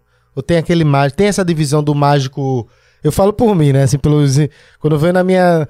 Na minha. Na linha minha- influência, né? É, na linha influência. Na linha pai, influência. na minha categoria ali. Aí o cara vai dizer, tem a galera que é, tipo. sim, sim. Tal, e tem a galerinha que é, mais de, de boa, boa, né? cultura. Bora todo mundo junto, faz bagunça e tal, né? Tem isso também, né? Tem, tem, tem. Tem. tem. Então, é, eu procuro me juntar. Pronto, é, eu fiz um festival, a gente tem um festival aqui chamado FIM. Eu fiz esse festival com esse intuito, de acabar com essa, essa guerrilha, né, velho? Então, a galera que vem, por exemplo, pro nosso festival, que a gente contrata, a gente faz questão que fique o, o festival inteiro. Aham. Mesmo que ele trabalhe só um dia, mas ele vai passar o festival inteiro convivendo com as pessoas, conhecendo a cidade, tem um, Ah, um horário off pra conhecer a cidade, velho. Pra conhecer aqui, vamos, vamos passear, vamos, vamos dar uma volta em Recife, vamos conhecer o antigo, vamos ali. E fazer até um rolê sem ser tão é, turístico, aquele rolê turístico, né? Um rolê, é um turismo é, lá do B, assim, Sim, né? Então, é, e trocar com a galera. Então a gente tem um conceito de, de compartilhar, velho. Eu aprendi muito com os palhaços, velho. Meu irmão, eu tava num festival em Brasília com os maiores palhaços do mundo, velho. Avner, Tchakovachi, Leris Colombaione, é, quem mais? Léo Bassi. Só os fera do mundo, assim. E eu lá no meio como mágico, assim, me chamaram pra dar uma oficina, um espetáculo lá. E eu... E os caras chegavam pra mim me pedindo pra ensinar uma mágica pra eles, velho. Os mestres. Os caras podiam estar só falando e eu só ouvindo. Mas os caras chegam pra mim, tu sabe uma mágica com jornal. Tu pode me ensinar tal coisa. Tu Que massa, né, Aí velho? eu, meu irmão, o nível de humildade dessa galera. Então, eu aprendi muito, eu aprendo muito com os palhaços, porque os palhaços, eles compartilham. A galera do circo compartilha muito, assim, saca? E eu sou desse time, de compartilhar, velho. Eu acho que tá o- a, a forma de vivência desse pessoal é muita desse, de- muito desse jeito, né? Pra eles aprenderem é porque alguém ali passou naturalmente pra eles. Acho que de- já, devem ter uma dinâmica um pouco, talvez, desse. É, a, a galera assim. compartilha, a galera não, não- É porque a mágica tem essa coisa. O mágico comum, É mais individual. ele né? compra uma mágica incrível numa casa de mágica, um equipamento que custou, sei lá. É, vai muito disso de grana também. É, O- o aí, muito cara- aí ele não vai isso. ensinar aquilo. Por quê? Se ele ensinar aqui- aquilo é tudo que ele tem, É. velho. Aham. E foi caro.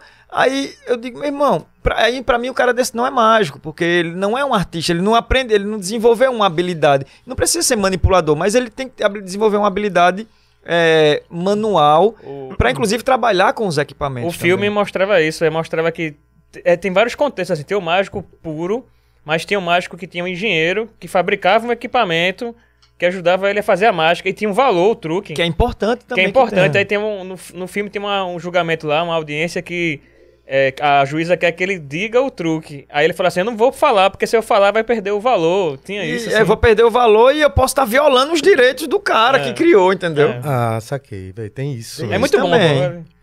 Enfim. Muito bom. Tem um outro. tem, tem, um- tem um filme ilusionista. É isso que eu ia falar. Esse aí com Esse é romance, velho. Edward Norton. Edward Ó, Norton ó, Hulk. Eu, eu, vê, não foi nada combinado, não, mas falou em filme, eu trouxe uma parada aqui, velho. Ah, Tu isso. lembra isso? Que ele. É, ele tem uma parada dessa no ele- filme, ele. É dá- porque eu vi esse filme uma vez só, velho. Tem Isso que é, ver de novo. isso é um colar que é um enigmazinho. Ele dá isso pra. Porque ele tem um romance com uma, uma princesa e tal, não sei o quê. Cara, é, eu lembro desse Aí filme. ele dá isso pra ela com a foto dele. Só que isso tem que abrir. E como é que abre? Faz isso aqui, ó. Gira assim. tum, Aí vira um coraçãozinho. Caramba. Aí abre assim, ó. Pum, aí fica. Tem a foto dele aqui. No meu, no caso, tem uma foto, mas tá invisível. Você não vai conseguir. Você não sabe qual foto tem aqui, ó. e aí, ó. Sensacional, velho. volta.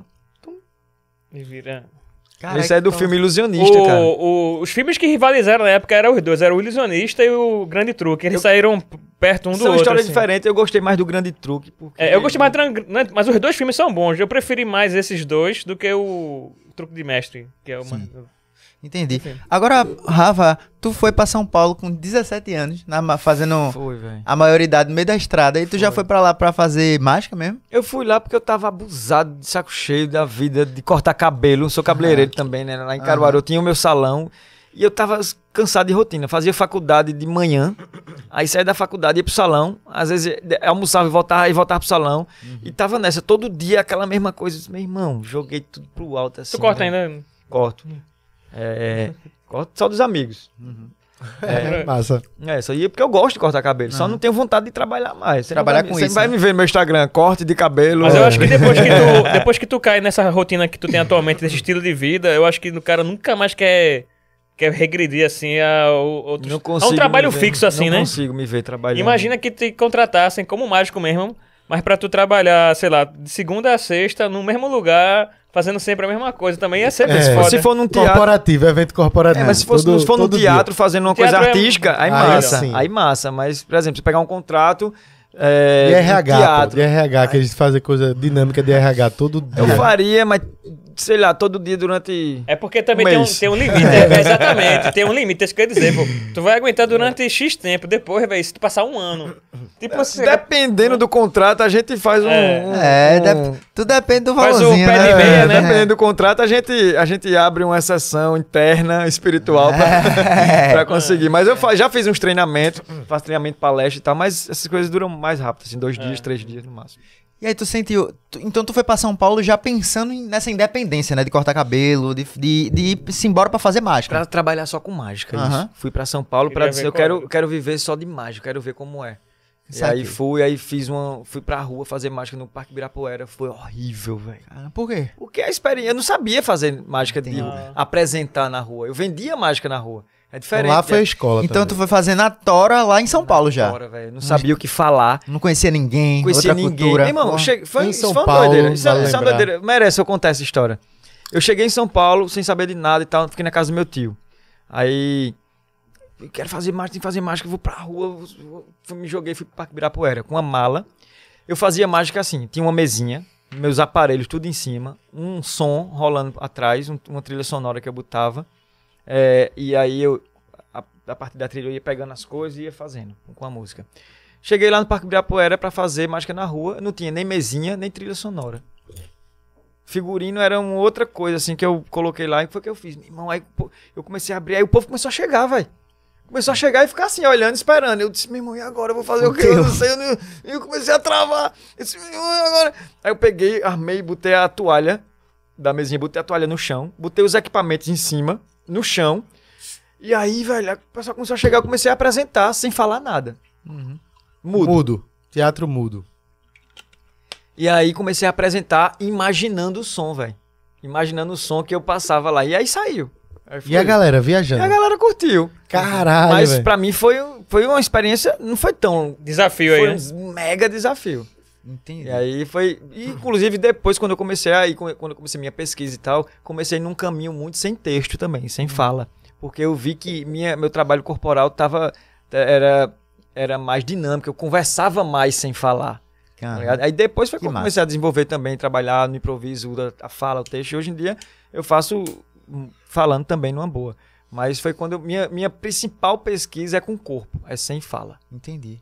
E, pô, tu sentiu uma diferença, assim, grande, porque é outro público, né? Tu tá fazendo em outra cidade, tu que fez teatro de rua. Teatro de rua não, é mágica na rua. É, é Mas é parecido, é né? parecido isso. É, mas tu fez tanto em São Paulo quanto em Recife. É diferente. Eu já né? fiz, eu já fiz em Portugal, já Sim. fiz em vários lugares, no Uruguai, na É, Espanha. Tu viajou o mundo todo, não foi, velho? Aí falta um Ó, bocado tu- ainda. mas, mas eu sei, ó, Uruguai, Argentina, tu já foi. Já Tu, ia, tu tinha alguma Ah, parceria ou tu teve- ia por conta própria mesmo quando tu fez isso? Não, quando eu fui pro Uruguai, eu fui pra um congresso de mágica, foi por conta. Massa. Pro Chile também e pra Argentina algumas vezes. Outras vezes na Argentina eu fui, eu fui contratado. Contratado, massa. Sim, sim. É, quando eu fui pra eu fui para Europa uma vez, a primeira vez eu fui contratado. Fui- levei dois espetáculos, Haru e Abracazabra, pra Portugal. Na segunda vez que eu fui, eu passei três meses. Eu fui por conta, mas eu já tinha vários contratos lá. Uhum. Então eu fui pra Portugal, fiz muito trabalho em Portugal, França e Espanha. Então Caralho. eu Então fiz tu esse. tem noção do público todo aí. É, é, então, eu, bicho, eu, posso, eu posso Aprendeu, eu faço qualquer coisa também. lugar do mundo, você me botar, eu vou fazer mágica lá. Mas a forma palco, de cativar o público é diferente, né? Tem- o público europeu ele é mais. Você não, não- se- você pode ir tão expansivo como se você faria aqui no Brasil, por exemplo. Você pode ah, A exagerar turma muito. que é mais aqui. abestalhada, eu acho, né? Não, é que é, é mais calorosa. Você faz um negócio exagerado, a galera dá risada e aplaude, e aplaude e grita. Na Europa não tem tanto isso. A galera Europeu gosta. É, é a galera é, tudo- mas é, Se ele for na Rússia, então, você os tocar. cara- É, não pode chegar aí na Europa e tocar. Aqui você, É, você chega num lugar na disso. rua aqui, você brinca aqui assim, você pode tocar. Lá é meio Ah, é. vazio Aham. isso. Tá Tu ligado? chegou aí na Rússia, não, né? Não, nunca fui. Porque seria interessante, eu queria ver a reação do... Dizem que o- é um povo muito retraído, frio, assim. Outro que é assim também é inglês. Inglês, Inglês também é. não gosta desse. Inglês, de, dessa- conta, ele conta uma piada. é, o inglês é tipo assim. Eles, é. Blazer, inglês, eles são. blazer. Eles acham que eles são. Mas nessas horas, assim, eu tenho orgulho do, do, do, de da ser brasileiro por causa humanidade. disso, porque o brasileiro é muito entregue. É. Você é brasileiro ou peruano? Eu, eu sou brasileiro, minha Oh, mãe... Ele é- Ele é, ele é brasi, é Brasiliano. pernambu-peruano. É uma minha mistura mãe de... é cusquenha. Que Ah, massa. quem? O Cusco é lindo demais, velho. teve lá? Tive, sou doido pra voltar lá. Esse Tem, né? chapéu aí tem referência, né? Tem, não? Isso aí, tem, essa, tem. essa As identidade peruana. as é, é pô. peruana que é, chama Isso é peruana. peruana, pô. É a bandeira... É a bandeira Em inca. Cusco, Bandeira inca. Inca, Inca. É. Tem referência, não é só a bandeira, tem a A referência aí galera- total, sim, né? sim. Isso é um cara de São Paulo que faz. Ele faz chapéus. bonito. Ele, é, ele tá. Cada chapéu que ele faz é, é único. E ele cria, ele bota um- uma música, né? ah. Ele tá ouvindo, fazendo Lá em chapéu. Cusco é um... Isso é com um saco de cimento, cimento peruano, ó. Ah, que onda. Cemento. Tá vendo? É, é, né? Cemento. Cemento Em espanhol, peruano. né? Espanhol, é, porque é É Espanhol. peruano, castelhano. sensacional, velho. o eólico do cara que se chama. O... Bonitão, e. Cusco é um lugar bom pra fazer mágica também, porque tinha muita coisa fiz de em rua. Cusco, fiz em né? Cusco. Tu viajou, foi pra Cusco, foi? Foi, Que fui pra, fui pra Machu Picchu, Cusco, Lima, é, conheci ali. Tem um grandes, tenho grandes, tenho grandes amigos. lá. Eu, fui, tenho, eu fazendo mágica lá na rua em Lima. Meu irmão, tu pode ficar fazendo lá, ó. E fica, e todo dia que tu quiser, tu vai pra um lugarzinho diferente, a turma. Ah, Tem Com- muita gente que vive assim, é, pô. com- lá- só que Na lá, rua. lá é bom, porque Total. assim, vai ter os peruanos, mas é uma cidade, Cusco, pelo menos, cosmopolita demais. Pô, é- todos os dias é gringo. Tu vê um Gente, monte de cara pálida gente, lá, velho. Um monte de gente. branquelão. Cara, e os branquelão vão com dinheiro, né? Aí os caras. Vão com euro, né? É, aí os caras botam lá. Faz branquelão. Não, né? tem muita gente que vive vive assim, pô. É por opção, assim, trabalha na rua e aquele dinheiro que ganha já viaja pra outro lugar e trabalha É. ali e já viaja pra outro lugar. Foda. E aí, ó, Cusco, ah, só, pra, só pra botar aqui. Peru, Argentina, Uruguai, aí foi França, Portugal, Espanha. Chile Espanha também. Espanha. Sete países já aí tu, tu passasse. Foi, acho que foi. Vai, vai. Tem história aí pra É, contar nesses tem, países aí. Com certeza tu deve ter marcado alguma coisa aí, Conta aí uma curiosidade legal. Sei lá. Já errasse. uh, Uma pergunta que Meu todo irmão, mágico, não é nem já errasse, não. Já descobriram uma mágica tua? Porque eu fico pensando assim, o mágico ele tem esse desafio, né? Ninguém pode saber, não, como é. É, tu lá na hora, já cara, "Ei, apontaram a direção, Vi, já apontaram. Vi", Já, já, já, já apontaram. Esse já eu dizendo, ah, é tô foda. vendo ali, É o famoso quê. cabuloso, né? Aí É. eu, é, é, é, tem que improvisar, né? Na hora você vem Tem que várias dar coisas. um jeito. Tem que ter um Isso jogo de cintura espanhol. aí. Isso em espanhol, não sei. Yo, yo, tô... Eu vego! É, é, como, não. É, eu lembro de um fazendo no Uruguai com um amigo, as crianças estavam com a mãe assim, ele. Como lo hace? Como lo hace? Né? As crianças foi no Uruguai. É, teve um, um- Eita, eu ia falar um negócio, acabei esquecendo. De, um- de Eita, um- caralho. é, de uma curiosidade que aconteceu. Dessa viagem? Foi. É, eu falei de Chile, Foi. Acho que não lembro se foi Portugal. Portugal, falei de França. Falei que você viajou o mundo, meu Inglaterra. filho, hein? Ah, vai, vai vir, daqui a Vai pouco vir, vem. Mas, mas eu tive- Pronto, uma curiosidade. Eu tava fazendo mágica na rua em Portugal. Ah, É, aí quem chega, eu, tinha, eu, eu, eu tava no teatro um dia antes, ou dois dias antes, no teatro, fazendo temporada. Tava em temporada todo final de semana. Aí um cara, o pessoal lá, ó, vem conhecer um cara aqui da sua terra. Quando eu chego lá, ao seu. Eita, Eita. porra! Pô, e aí ele conheceu, foi super simpático comigo, a galera, como ele, tu é de onde? Eu de Caruaru, oxe, de Caruaru, meu sofoneiro é de Caruaru, André Julião conhece, eu conheço demais. Oxi. Aí ele, hoje que me der conheço, e eu conheço mesmo, cara. que massa, velho. Aí ele tá de Caruaru nada, eu disse, sou, rapaz. Ele, Ah. então eu quero ver, eu vou fazer um pif com essa briga do cachorro com a onça. Eu digo, eu toco o pif. Ah, é. Aí ele, Ah, que conversa aí ele fez? A briga do cachorro com a onça, que é a introdução que ela quer ver. Aí você faz a segunda voz, no- nos beijos, vamos lá. Aí a gente começou a ver, a galera começou a filmar ele. É de Caruaru mesmo! Ah, que massa, Aí dois dias depois eu tava fazendo mágica na rua, em Portugal. Aí quando eu vejo, ao seu, De novo? de novo, aí ele chegou assim, e uma galera filmando, acho que ele tava fazendo um documentário. Aham. Aí uns caras estavam com ele filmando, aí ele chegou perto de mim, ficou assim, eu fazendo aí, de Caruaru aqui. Aí pronto, aí saiu. Foi uma curiosidade Que massa, massa. Que doideira, fosse visse ao seu duas vezes Em Portugal. em Portugal. Foi Caraca. Caralho mesmo, é isso. É, essa história massa. foi doideira.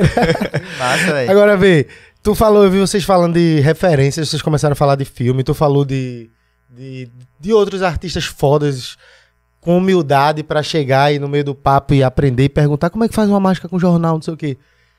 E, e tuas referências, não só tuas referências dos mágicos pica, mas o que é que tem aí no mercado? Vamos falar do nome dos caras, porque eu, por exemplo, sou um cara que não conheço. Eu vi naquele dia vocês debatendo, eu não conheço. Na minha eu cabeça, mágica... picão. Eu posso não- dizer qual é o mágico da, da minha, da minha, do meu conhecimento? Mr. M.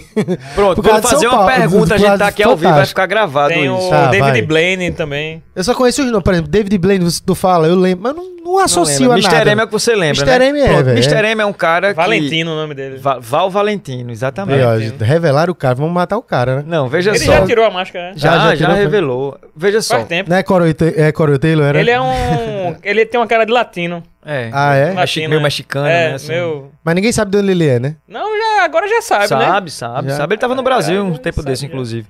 Mas a parada é o seguinte.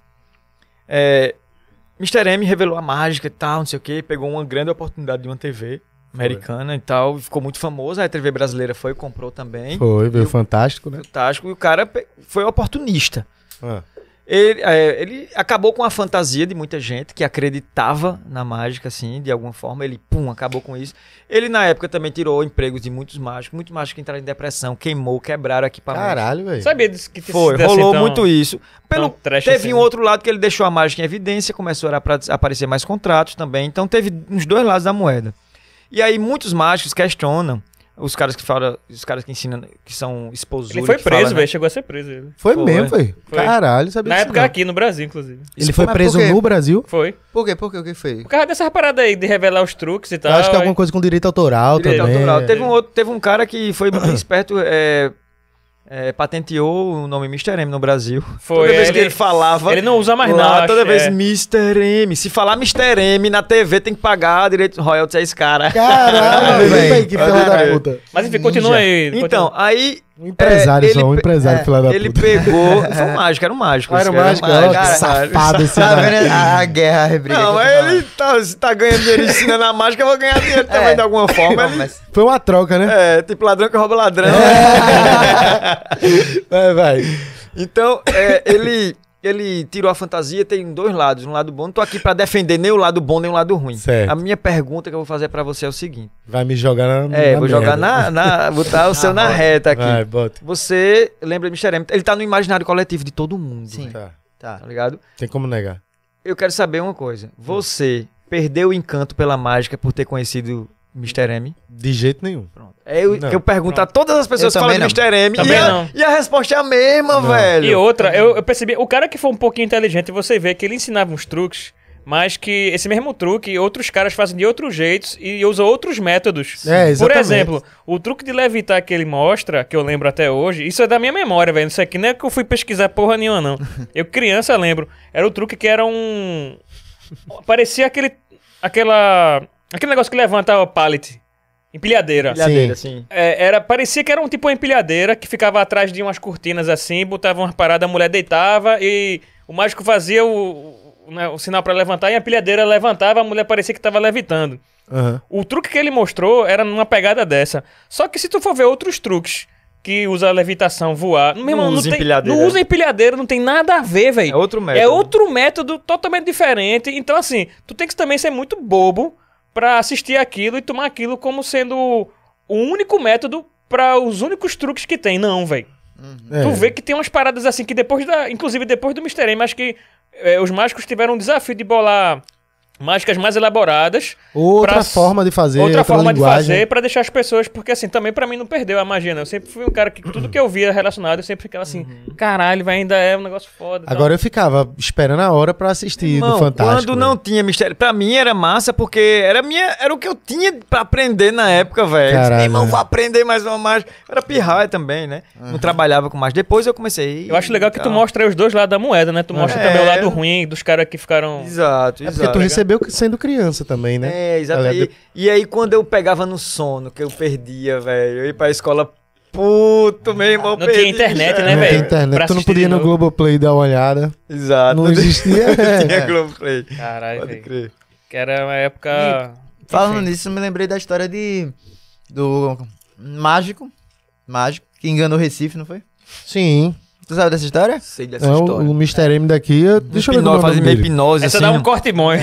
Ele, Tem o ele dizia dele. que fazia hipnose e tal. É. Como é o Tem, nome velho. dele? Pega aí o nome dele. Ele era de onde, velho? Ele não era nem daqui, parece. Não, né? Não, não, ele não era Vocês não. lançaram essa nota no saiu. Ordinário, eu E vi, ele pô. saiu fugido pro Maranhão, pô. Ele Ele fez isso em vários Recife lugares, Ordinário mesmo. Aqui, Ele ó. fez em Caruaru, esse cara foi pra Caruaru. O homem que enganou Recife, velho. Só pra gente relembrar, hoje eu vou te contar a história de um homem misterioso que na década de 30 parou Recife, se tornando um dos assuntos mais comentados da época. Vê que doideira. Um cara de aparência muçulmana apareceu nas ruas de Recife em 1933, anunciando que tinha superpoderes, poderes supernaturais, sobrenaturais. Ele afirmava que não sentia dor, que lia o pensamento das pessoas e já sabia o dia exato em que a ponte do Jangue estaria pronta. Isso aqui é porque foi na época. Aí, aí, um homem convidava todos os recifenses, todos os recifenses para assistirem sua apresentação. Nela, ele mostraria suas técnicas de ocultismo, telepatia, hipnose, faquirismo. Ah, é com faca, né? Não, faquia não, é, é o cara nos vidros, deitar na cama de Ah, pega, sim, essas saquei. coisas assim. É isso aí. E não é que foi sucesso, o bicho andou no fogo, deitou numa cama de prego, engoliu espada e e ainda adivinhou algumas coisas da vida das pessoas. Os tabacudos ficaram super encantados. Aí é o nome dele, veio. Seu nome era Tahar Bey. É T-A-H-R-A Bey. Nasceu em 1903 no Egito. E aí, E por instabilidade política no seu país, fugiu para a Turquia e começou a viajar pelo mundo. Aqui em Recife, ele era tipo o Mr. M, aí, ó. Todo mundo queria ver de perto sua apresentação. Os jornais locais só falavam desse bicho, inclusive comentando sobre é, a parada, as suas habilidades de curar enfermidades. Olha pra onde ele chegou. Ele foi meio que um picareta da parada, né? É. Que, que veio chegando aqui dizendo que ia parar, parar a cidade, curar Chegou todo de mundo. fininho e foi ganhando popularidade. Aí, ó, segundo o jornal o Diário da Tarde, é Tahir, não sei pronunciar o nome dele, é- era capaz de ler pensamento dos seus leitores. Aí veio a fama, não durou muito, as pessoas começaram a questionar. Ele afirmava que não era apenas ilusionista, mas também médico e cobrava por essas consultas. E aí ele deu golpe na galera, tá, tá, tá, vou pular aqui essa parte que é grande. E com a galera decepcionada, ele caiu logo fora e foi procurado pela polícia e acabou fugindo pro Pará, que tem outros relatos dele lá. Ou seja, esse cara Foi aqui... pro Pará, foi. Eu pensava que era Foi, Maranhão. Meio João de Deus das antigas. É, velho, não, o cara veio, ó, ele vem com várias imagens. A gente podia mostrar isso aqui. Eu vou mandar pra tu, Diego. Tu manda aí, vê que foda, velho. Tu sabe da história desse cara, velho? Eu, eu vi, eu já, eu já tinha ouvido falar e vi a matéria de vocês. Você Tu viu mandaram, pela- vi, pela vi, lembro, massa. vi. Porra, esse cara. é, tem muito disso, né, Rafa? Porque, velho, agora eu fiquei pensando, eu lendo aqui a história desse cara. Tu falou já que a mágica milenar vem da rua. Vocês falaram uma coisa de ângulo. Por exemplo, a mágica na rua, 360. Você não, É. É, não pode existir ângulo. Você pode ter, todo mundo tá vendo ali. Foi que nem eu descobri aquela lá que eu fui amarrar o sapato e eu sem querer vi assim. Do... Foi, do ângulo. Mas, velho, a Mágica mágica vem da rua, é milenar. É milenar. Tem essa interação, né? Antes de Cristo. Real- é, com, com a rua. E ao mesmo tempo, Carlinho falou do cara lá do- da enganação Copinho. na rua. Tu viu que tu levou uma galera lá que também ia levar um golpe. Tem a história desse cara. A mágica, será que ela nasceu associada a golpes na rua, boy? Tem, tem uma associação, sim. Tem uma associação. Não, não é. Não Se sei- o cara consegue enganar pra, pra brincar pela arte, ele também pode ir. Exato, exatamente. Tem uma técnica dentro da mágica que a gente utiliza que se chama furto, simula- furto sim- furto simulado, que é o pickpocket. Certo. Que é o que eu fiz na tua casa com o Fernandito. Hum. Tirei o relógio dele. Foi, Ah, sim. Caralho, velho. A gente Tu tava também, não foi? foi foda aquilo ali, velho. Foi foda, foi foda. Tirou o relógio do cara, ninguém, Ninguém, percebeu. viu. É. depois botou no, no- Depois quando veio apareceu sem relógio. Foi, foi, foi uma onda do caralho. Que louco. Caralho, não tá, não, é, velho. nesse É um visto. truque do batedor de carteira clássico, Então, né? aí chama-se pickpocket. Então, existiu, velho. Você já ouviu falar em maçonaria, já ouviu falar em claro. Rosa Cruz, essas ordens secretas aí. Hum. Tem uma ordem, que eu não vou lembrar o nome agora, que era a ordem dos ladrões. Os ladrões cultuavam um deus. Eu me esqueci o nome. Tem um, um- Na mitologia tem um deus que é o deus do furto. Caraca, mesmo, velho. É. Caralho. esqueci. A galera cultuava esse cara, velho. cultuava e. E, é, e. e assim. Olha aí. Esse é o cara. Cara, né? é ele, ó. E a foto tá uma foto boa da porra mesmo. É, ó. Bem Olha, produzido, né? O cara já entendia de marketing nas antigas. Interessante o. cara. Passa aí, digo. Tá rabei. Olha ele aí, ó. É. Ele Cara. tinha habilidade. Isso é técnica de faquia, apesar que não tem. O que é interessante são os registros que são bons aí. É, não, porque ele passou por. Ele não passou só aqui, não. Ele passou por. Ele tem registro desse bicho na Argentina, tem re- registro desse bicho na Europa. É, ele vai pu- pu- dando golpe e vazando. É, Cara, não, essa não, não parada- aguento ficar muito tempo no mesmo Essa lugar, né? parada é foda, isso aí que ele fazia é. Não é qualquer um que faz, não, essas coisas aí. Pois é. E aí? Esses golpes aí. Não, ele usa técnica. Ele mesmo, usa, é, assim, mas ele- aí usou realmente pra, usar, pra dar golpe, É. né, velho? Infelizmente. Mas tem esse- essa, essa técnica do truque aí de, de pegar. Como é que tu falou o nome dela? Pickpocket. E ela é Tem. dessa de. Como é que. Como é então, que seria? continua a história aí que tu tava contando aí. Que tu tava Então, é, aí existia essa galera que cultuava, por exemplo, tem algumas técnicas no ilusionismo que é do, do furto, por exemplo, para guardar coisas. Né? E a galera utilizava, utilizou isso durante. E é tipo assim, é, não é. não- Era uma coisa meio. É, eram uns ladrões profissionais, mas a galera era, não roubava assim, tipo. Era, era furto. Sim. Roubava era sem que a pessoa se desse conta. Isso. Isso. E tinha. Alguns tinham a premissa de roubar, é, tipo, era uma coisa meio anti-capitalismo, assim, roubava quem tinha. Gente que né? tinha Ah, grana. saquei. Então tipo, tinha uma coisa entendi a assim também, não todo, Simbólica, mas tinha, né? é. Então, é, tem uma associação, sim, mas é, há muitos anos já que, isso foi É separado. porque as pessoas vão que- descobrindo também, né? Eu não, mas acho. eu não falo nem como associação, eu falo como. como Não, um técnica de estudo, da- sim, é, tem, tá ligado? total, claro. Porque é uma Claro. parada que, velho, se tu vai interagir com o cara, tu Bicho, vai tem ter que fazer tua golpes- mágica, tu vai ter que roubar o relógio Tem do cara, muito- então tu tem que aprender a roubar, tá Exato, tem ligado? muitos golpes na rua que a galera dá que. é, Tem, por exemplo, aquele negócio de passar troco. Sim. Você vai, Tem um vai trocar o dinheiro, aí, não, não, tá errado, destroca, não sei o que, não sei o que, você vai embora, ganha, roubou 15, 20 Aham. reais da Pronto. pessoa. Tá ligado nisso? Pronto, isso, Isso, é uma aí técnica. é uma técnica de atenção, de controle fiquei- de atenção. Aí, e aí tem também o lance do, de, do misdirection, que é você pegar e des- desviar a atenção da pessoa para o troco. Uhum. Ela tá mexendo no dinheiro, mas você tá falando com ela, fazendo perguntas e mexendo com o dinheiro. Então você tá desviando a atenção dela pra, pra ação dela. Então ela não sabe nem o que tá fazendo mais. Uhum. Entendeu? Então, Tem sim, a mágica ela mexe com muitas técnicas. Se você fazer um número de mágica, você faz, usa pelo menos cinco técnicas ao mesmo tempo, velho. Ah. O- Caralho, Isso velho. aí que ele- Sensacional. manipulação, a comunicação, é, É surreal, um velho. monte de coisa, velho. Eu acho engraçado porque tem, tem um ponto, né, que toca na ética aí, né, que justamente da, da pessoa que eu lembro em relação à hipnose, eu acho que foi André Maia que falou, não vou dizer que foi ele, porque também, se não for, vou ser injusto, mas de um caso de que, tipo assim, tava tendo aula de hip- hipnose e tal, e as tinha, parece que era dois alunos lá, que parece que o professor viu eles conversando justamente em como poderia usar isso pra roubar alguém ou pra conquistar uma menina, tá ligado? E eles, e eles conversando isso em off, no- Na na, aula, aula, assim, tipo, no, no intervalo e tal. Quando o professor ouviu, ele chamou eles, ó, vem aqui, por favor, e desceram, saíram da sala, ó. Sai, infelizmente embora, esse curso é- não é pra vocês, porque aqui é outra coisa. Aí eles saíram, sabe? Porque tem essa questão, é que em todo lugar, assim, na hipnose também, você pode usar isso pro mal, né? Claro. É Mas, doideira. assim, a hipnose também tem um, tem um fator de que você não perde a razão totalmente, né? Se você pedir pra uma, uma pessoa pedir pra ela pular de um prédio de 20 andares, ela não vai pular. Não, sim, sim. É. tá. É, mas, enfim, você pode fazer muita É porque coisa os errada. caras achavam que talvez fosse funcionar meio que desse, dessa Uhum. forma aí, É, tá ligado? eles estavam começando a aula introdutória, mas os caras já estavam começando É. pensando na maldade, É. né? E não pensando na ideia que era pra ser, né? Caralho, velho. Mas ainda. Isso aí que ele. Mas Eu, ainda. eu tava com o pensamento de fazer um. Eu tenho, eu tenho, a gente tem um projeto social que tá, tá parado agora por falta, Aham. falta de recursos e a gente tá reformulando lá o espaço da gente, que a gente tem, né, o espaço Vila. Mas eu tava. Eu tenho, eu tenho uma ideia e a proposta do espetáculo, do, do projeto é esse: é de pegar crianças da comunidade e oferecer uma possibilidade através da mágica.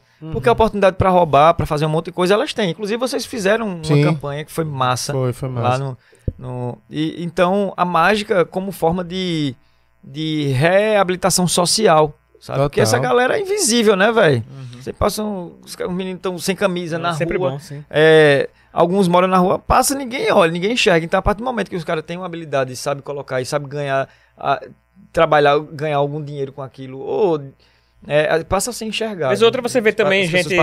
Músicos, músicos, ó. Mágicos no.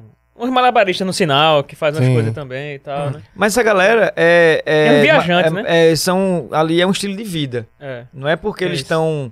Tô entendendo. É, ah, tô fudido ali sem grana e tô ali pra. Não. A galera treina, treina, são bons pra caralho, É. muitos. E, e ali é um estilo de vida. Eles não querem ter espetáculo, não querem estar dentro do sistema. Eles querem estar fora do sistema mesmo. E ali é viajante. Eles fazem aquilo pra pegar o dinheiro e vum, pra próxima cidade. Pegou o dinheiro, vum, próxima cidade.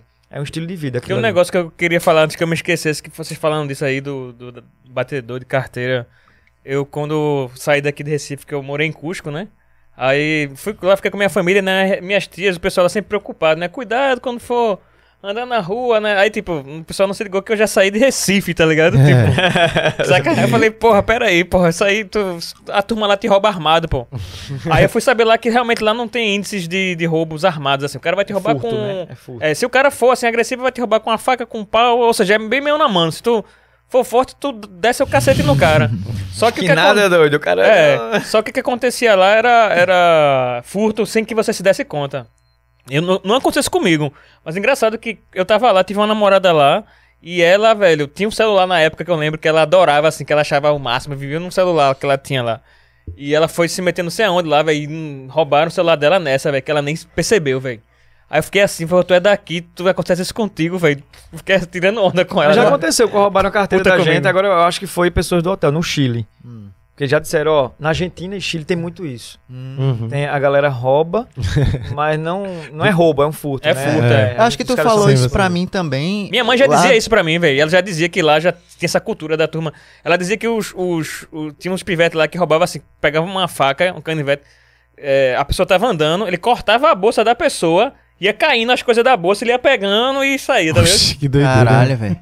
Isso aí que tu falasse Chile e Argentina, acho que foi tu que falou que na, na França, né? Pra, É. com, com um estrangeiro. Tinha, tinha muito disso assim. Você. Você pegar atenção pra alguma coisa, tá teu celular do lado aí, ó. É, Quando foi- tu vê, teu celular já tá. falou Tem uma isso. galera que tava roubando assim, pô. Ó, chega num, num restaurante, é porque isso aqui é pequeno. Teria que ser com uma bandeja grande assim. É. Aí chega assim, por exemplo, tem várias pessoas numa mesa, aí chega o cara, ó, tô vendendo isso aqui e tal, não sei o que, vocês gostam disso aqui e tal, não quer não, quer não, beleza, obrigado. Levou o celular. Celular. que tava ali na mesa. Cara, esse é um truque mesmo, velho. É, é um truque mesmo, velho. É muito doido isso. Agora, Vitor, tu falou do- da questão do projeto social. É onde é lá no teu espaço em Santa Amaro, é? Isso, lá no Vila. É Lá. o espaço que a gente tem. Naquela época que a gente divulgou do, da Recife Ordinário, chegou a rolar um, Chegou, uma interação. rolou, Era com o rolou. quê? Com os meninos de onde? Dali de Santa Amaro Tem mesmo? uns meninos, é de Santo Amaro. Tinha uns que moravam ali na rua mesmo, na praça. Sim. Inclusive, eu acho que o Conselho Tutelar pegou essas crianças e ela, e elas Eram crianças de rua mesmo. Era, mo- com- morava com a mãe, né? Com a Sim. mãe ali, mas estavam na rua, Na rua, né? sim. Não, tava é, a- a- sem referência nenhuma e tal. Aí o Conselho Tutelar foi e pegou essas crianças. E tem outras crianças que têm casa, mas mora ali por perto. Tem, na verdade, é uma comunidade que existe ali. é, do lado da TV Jornal. Sim, a eu TV Jornal é uma ruazinha que tem ali. Chama Rua Armstrong, não sei o quê, mas é conhecida como Rua da Merda. Ah, eu tô ligado. Pronto, então tem uma. Irmão, tem uma galera, tem uma, uma molecada mega talentosa ali naquele lugar. Que toda vez que me, me vem agora, Rafa, e aí, quando é que vai votar? Quando é que vai votar? Quando é que vai votar? e eu tô doido pra votar, mas em breve, quando a gente conseguir um- algum patrocínio massa, que mantém, porque a gente tá. A gente conseguia um patrocínio ou outro ali, assim, mas muito esporádico. E não dava pra sustentar, né? Esse patrocínio de lanche, de comida, alguma coisa. E quando rolar isso, eu quero voltar. Porque eu sempre pensei, pô, eu morei 10 anos ali naquela, naquela, ali naquela vila, Na uma região. vilinha que tem naquela região. Então, é, eu disse, pô, eu tô aqui. Eu vou, quando, desde quando eu cheguei, as crianças viram que era mágico, ficavam perguntando, faz uma mágica o tempo inteiro, pedindo pra eu fazer mágica. Eu disse, meu irmão, isso foi embora daqui um dia. O que é que eu vou deixar pra essa, pra essa garotada? Aí foi quando, uns dois anos antes da pandemia, eu comecei esse projeto. E aí, quando veio a pandemia, parou. A gente É, a ainda pandemia deve ter voltou. atrapalhado aí, né? Total. Sim. Você que tá assistindo aí e quiser apoiar, dá uma ligada aí, ó, pra Rafael. Tem um arroba aí É na o- tela, é, bota vai botar. arroba, né? Ele E bota o arroba de Rafael, é Rafa Santa Cruz, porque é um projeto massa. A gente já falou sobre isso. Só precisa de apoio pra parada continuar acontecendo. Então você estiver assistindo, mesmo que não seja, ah, eu não posso, mas conhece alguém, sei lá, lembra disso, Dá a bota dica, porque mostra muda. o projeto, né? vai conhecer o projeto, né? E, Vai lá, é, e muda, muda a vida de muita gente, assim, e às vezes só um toque que a gente pode dar, mandar pra alguém essa parte, sei lá, vai fazer uma diferença do caramba. Inclusive, tu já é. Sempre foi envolvido na, na questão social, assim, de ajudar. Eu sei que tu tem um trabalho, tu fizesse um trabalho desse aula de mágica pra cego, não foi? Foi. E como é isso assim, velho? Tipo, eu não faço ideia, velho. E aí? Isso, isso começou porque eu tive um grande mentor e mestre que se chama Seu Astor. Hum. Ele é lá de Olinda. Ele que fundou o Clube Mágico do Recife. Inclusive, isso tá pra ser. A gente tava conversando pra ser uma matéria aí do, do Total, Recife velho. Ordinário. 100%. Existiu na década de 70 Clube Mágico do Recife. Uma, um- uma associação de mágicos que era ligada o mundo inteiro, com a Europa, Estados Unidos, uma parada muito fera, velho. E aí tem um, inclusive tem no YouTube tem um tem um, uma matéria da TV Viva, não lembro, ó, é, entrevistando ele e, e ele ensinando, mostrando o clube mágico, apresentando e tal, e também ensinando mágica para um cego. Aí quando eu vi isso, eu fiquei encantado. Aí eu conversei com ele, conversava, ele já faleceu. Ele faleceu no final de 2016. Aí, aí a gente conversava muito, ele falava como ele ensinava, como era esse cego. Ele cego, inclusive, é professor. A gente pode. res- Eu sou doido pra conhecer- resgatar esse cara, velho. Se alguém estiver vendo aí, ele, esse cara foi professor da Universidade Federal. Hum. Ele é cego e fazia mágica, e faz mágica. Ele tá por aí. Ele, eu soube de repente que ele era tio de alguém Ah. que é alguém que eu já ouvi falar, não lembro quem, mas enfim. Aí eu fiquei com isso na cabeça, eu disse, meu irmão, um dia eu vou fazer isso. Um Uhum. dia eu vou fazer, vou reproduzir isso. E aí quando eu- a gente montou o festival em 2017, Certo. a gente fez isso, uma da- das ações do festival. A gente fiz uma oficina com cegos e surdos, e eu ensinei mágica para cegos e surdos. Depois eu fiz de, outra vez com autistas, com surdos. Aí depois eu fui convidado para um projeto de um palhaço surdo. Eu já falo um pouco de libras, inclusive quando eu vejo algum surdo na rua, eu chamo para conversar, para tá Foda. interagindo Que e, massa. e, e pra- praticando também. E, enfim, e aí foi, foi ele que me motivou a ensinar mágica. E foi, foi incrível, porque quando eu ensinei pro, pro mágica, o, o cego, ele, quando ele conseguia fazer, eles têm inclusive mais habilidade, mais aptidão pela habilidade manual, Exato, né? Porque é. desenvolve, não tem o sentido da visão e desenvolve mais o tato. Então, eles, quando eles conseguiam fazer a mágica, eles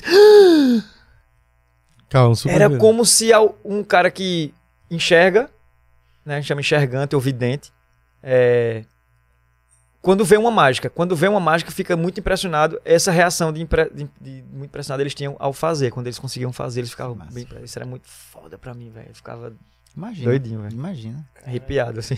Caramba, eu fiquei pensando agora, total. Total, total. E como era assim o treinamento, assim, pra passar? Era todo na. Eu desenvolvi uns Tem que efeitos. algumas mágicas específicas também. né? Eu desenvolvi algumas coisas, né? Com, com coisas de manipulação, com dados. Sim, É, desenvolvi uma mágica em Libra, em Braille. sim. Né? Tinha uma mágica em Braille que eles sabiam o que é que eles estavam pegando através do. Tu saca um pouquinho de braille, então. Não, não saco. Eu tive uma consultoria Ah. com, com, com um cego que eu não me lembro, esqueci agora o nome dele. Através da Vou, Vou, era Vou Ver, agora é Vou Ser, acessibilidade, Vou Ser. Tá.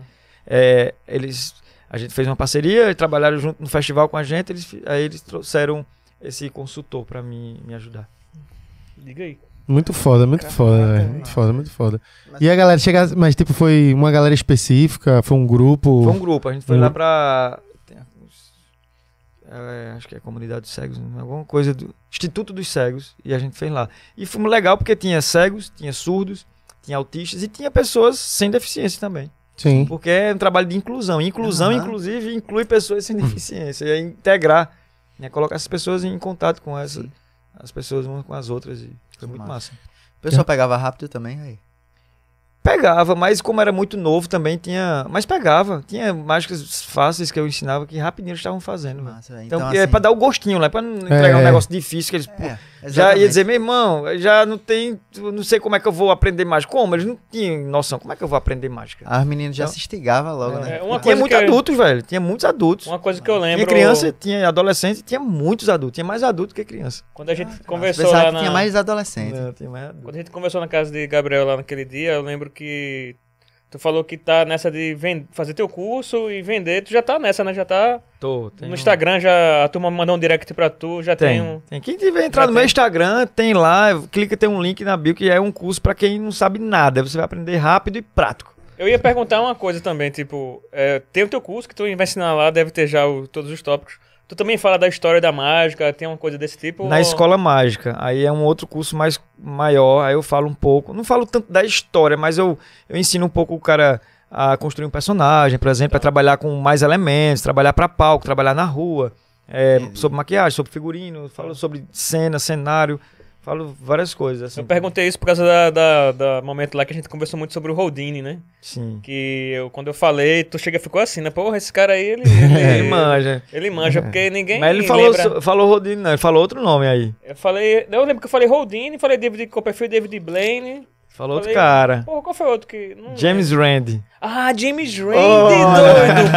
Porra, Como é que tu esquece dele? É, Foi esse que me chamou a atenção? É, velho, quê? Esse James cara é o quê? Randi, velho. Esse Ele cara tem é uma história- específico, é? James Randi É, ele- tem uma história do caralho. É melhor ele falar aí, velho. Não, ele, ele é um cara que Ele- ele, era o, o maior É. inimigo de Uri Geller. Já ouviram falar em Uri É, Geller? é o seguinte, ele era inimigo de charlatões. Ah. Qualquer um. Então, assim, é, tinha uns caras que vinham com essa lance de mi- misticismo, que era. O Uri Geller dizia que era o quê, velho? Ele dizia que Tem era. poderes paranormais. É, ele né? dizia que era. É, essa- exatamente, pronto. Ele era inimigo número um dos paranormais. Só que, tipo assim, eu não tô Porque aqui. os mentalistas, existe uma categoria que na mágica... É. não é- É porque é um é pouco uma cate- polêmico isso aí, né? Mas, é, enfim, é porque é o mas- seguinte, tem um mentalismo. É, é- alguns dizem que é uma categoria que tem na mágica, outros dizem que é uma linguagem já própria e tal. Mas enfim, é, os mágicos velho. utilizam muito o mentalismo. Sim. É, e, e aí, o mentalismo tem gente que ele diz, meu irmão, eu tenho poderes sobrenaturais e tal. E, assim, enfim, é uma, é uma técnica. É uma técnica que reproduz isso, é, lê seu pensamento, é, enfim. É, isso é um, isso é um, uma, meu irmão tem umas isso é um, histórias. isso é um isqueiro? É. Como, é- como é que é acende ele? Leva. Acende aqui, acende aqui. Posso? Vai. Caralho, Eita, que poxa. susto. Caralho! Vai te fuder, porra. Não tava esperando por Eu, isso, eu não. tomei é. um susto porque a chama foi brum. É, eu não tava esperando por isso, não. Porra, Porra. Pega, a expressão de Rafa depois pra viralizar, vai. Pega a minha expressão. tá registrado aí, foda, cara. velho. Nossa. E, e James Rand, pode anotar esse nome, anote aí, James, James Rand.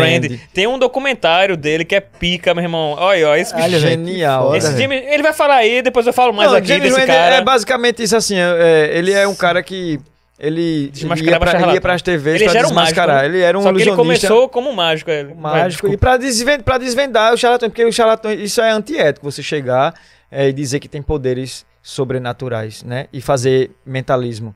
né? Você não precisa falar nada. Se você não falar nada, ok. Mas se você falar que tem poderes, isso é antiético. E aí ele Uhum. fala justamente isso. James Rand, ele desmascarava todo mundo que dizia que tem poderes.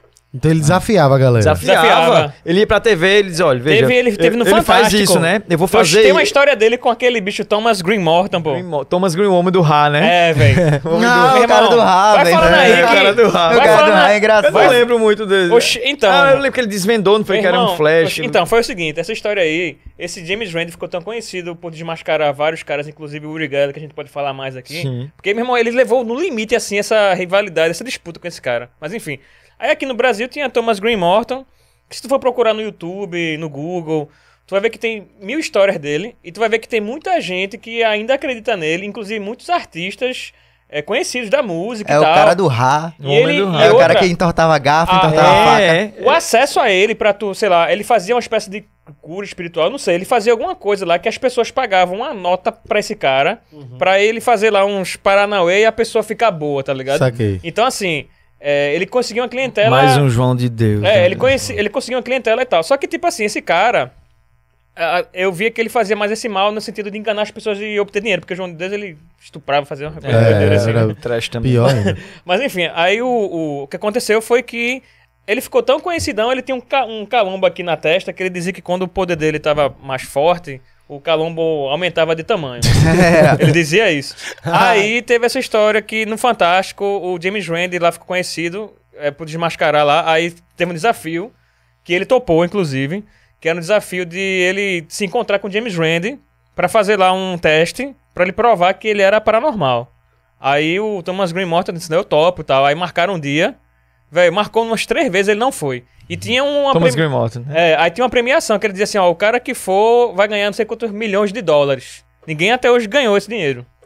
Ou seja, ele. Aí ele correu, ó, ele correu. E até hoje é aquela coisa assim, ele tá meio que sumido. Ele foi esperto, porque ele já devia ter o Bicho, capital é, dele lá. aquele sei. cara, Uri Geller, hoje em dia ele não faz mais mentalismo. É, ele mudou, ele mudou. Ele tem empresas de joias magnetizadas, É. joias, é, Ele mudou, ele tem uma um- coisa, umas joias, não tem outro nome que ele usa, não sei se não é magnetizada, mas são pedras preciosas que vai... Energizadas, Energizadas, é uma coisa assim. Entendi. Que viagem, velho. Esse cara do Ra, é, eu já vi gente falando. Oxe, tem história na, demais na cara. casa dele, ele- um monte de famoso ia, ia lá, pô. Cheio de foto, pô. Cheio foto de com um monte de famoso e tal. celebridade. Mas, Bicho. com a camisa do Xamã, André Matos foi pra lá conhecer, passou três dias morando na casa É, porra, dele, pô. foi, caralho. O que, menino? Foi, pô, o Angra, quando tava no Fireworks, na época do Fireworks. Eu não sei quem contou essa história, se foi, Foi Rafael. Kiko, foi Kiko que falou. Pronto, Kiko. De- Kiko Loureiro contou essa história. Meu irmão, ele tirou essa aí, foi massa essa história aí. Kiko Loureiro disse que na época do Fireworks, que a banda tava meio coisada, Malzona, né? Foram, foram lá pro sítio desse cara, do Thomas Green Morton, pra passar uns dias lá, pra ver se a parada... Não, mas não foi né, pra ver uma, a parada, porque a banda tava Ele- fazendo turnê. Foi tocar lá no interior de Minas Gerais, né, lá onde ele mora. né? Acho que é. E aí, como ele é um cara conhecido lá, chamaram o Angra e, e convidaram pra ir lá conhecer a casa dele, pô. Ah. Aí ele foi lá a conhecer. casa dele era é, um estilo é, ponto turístico, É, assim. um ponto turístico. Aí foi, o cara gostou. ele- o, Gosta- o- é. o cara do Rafa foi pra lá, assistiu o show do Angra. Ele disse que ele, ele, dizia, que- ele dizia que suava perfume e saía um cheiro bom do suor É, dele. é. Era uma viagem dessa. É. Só que os caras ficavam tipo assim: que porra é essa? Um cheiro de leite rosa aqui, que Suor dizia. de leite rosa. Só que aí. André Matos endoidou, velho. Porra, que foda, a banda voltou pra São Paulo. Ele ficou lá três dias morando com o cara. bem, André Matos viajando No suor do cara. no suor do cara, velho. Isso, velho. Foi, vai velho. ver. Eu sei que tu ganhou o Cara. segundo prêmio, o segundo maior prêmio da mágica, né, hoje. Como é o nome do prêmio? É, Flazoma. Na verdade é FISM Latinoamérica. Fiz Latim. FISM, Fisme. que é Federação Internacional de Sociedades Mágicas. Hum. Caralho, velho. Tem troféuzinho isso aí, tem uma Lá- Irmão, medalha. eu trouxe pra levar pro espaço, acabei, acabei nem deixando tá Eita! aqui, ó. Sério? Eita porra! Foi, Ah, terceiro lugar. Que massa, infantil. velho. Que massa. Que É. massa, Tá velho. Como é? O nome do congresso é Flazoma, que é Federação Latino-Americana. É, Latino. Caraca, tem a cartolinha So- ali. É. Latino-Americana de Sociedades Mágicas. Uhum. Só que o prêmio é FISM aqui, ó. Campeonato FISM Latinoamérica. FISM é o maior. Se você ganhar um FISM, você tá entre os maiores mágicos do mundo. E Caralho, esse, velho. e esse aqui é o Latinoamérica, velho. Fiz-me Latinoamérica. Uhum. que massa, velho. E aí tu é, eu vi ali é, o terceiro o do Mágica Infantil. Mágica infantil. Na verdade, eu fui completo em magia geral. Com um número que eu trabalho com ele há uns seis anos, sete anos. Aham. Só que eu faço pouco, quase não faço. Inclusive, a última vez que eu fiz, apresentei um número tinha. é, faz três anos atrás. Uhum. Aí foi há três anos. Aí eu preparei ele agora, eu trabalhei um tempo pra levar pra lá e não ganhei nada com ele. Só que eu levei outro, o Matuto, que é o personagem que eu tô trabalhando Sim, o o tempo inteiro com Matuto, ele. total. Disse, meu irmão, vou levar só pra mostrar meu trabalho. Aí fui, levei o terceiro prêmio, assim, não preparei o, o Matuto, não Aham. preparei pro, pro congresso. Imagina se tu. Se eu tivesse trabalhado, velho, oxi. Entendi. Aí eu levei só pra. Disse, meu irmão, vou levar só pra mostrar meu trabalho. Levei Que um massa. prêmio com um negócio que eu não ensaio. E o outro que eu ensaiei, não levei. Pra tu ver como é Não, as é- coisas, Esse velho. prêmio aqui é, é- Eu já competi com ele no Uruguai. Pronto, quando eu fui pro Uruguai foi pra esse congresso. Ah, e não entendi. ganhei nada também. É, é um- é uma parada que é. Você tem que estar muito bem, assim, pra você ganhar alguma coisa. Uhum. Caraca. Tu se apresentou em circo já? Já. Tu, Caruaru. No circo mesmo? Eu já trabalhei no circo mesmo. Foi mesmo? Tu trabalhou em circo?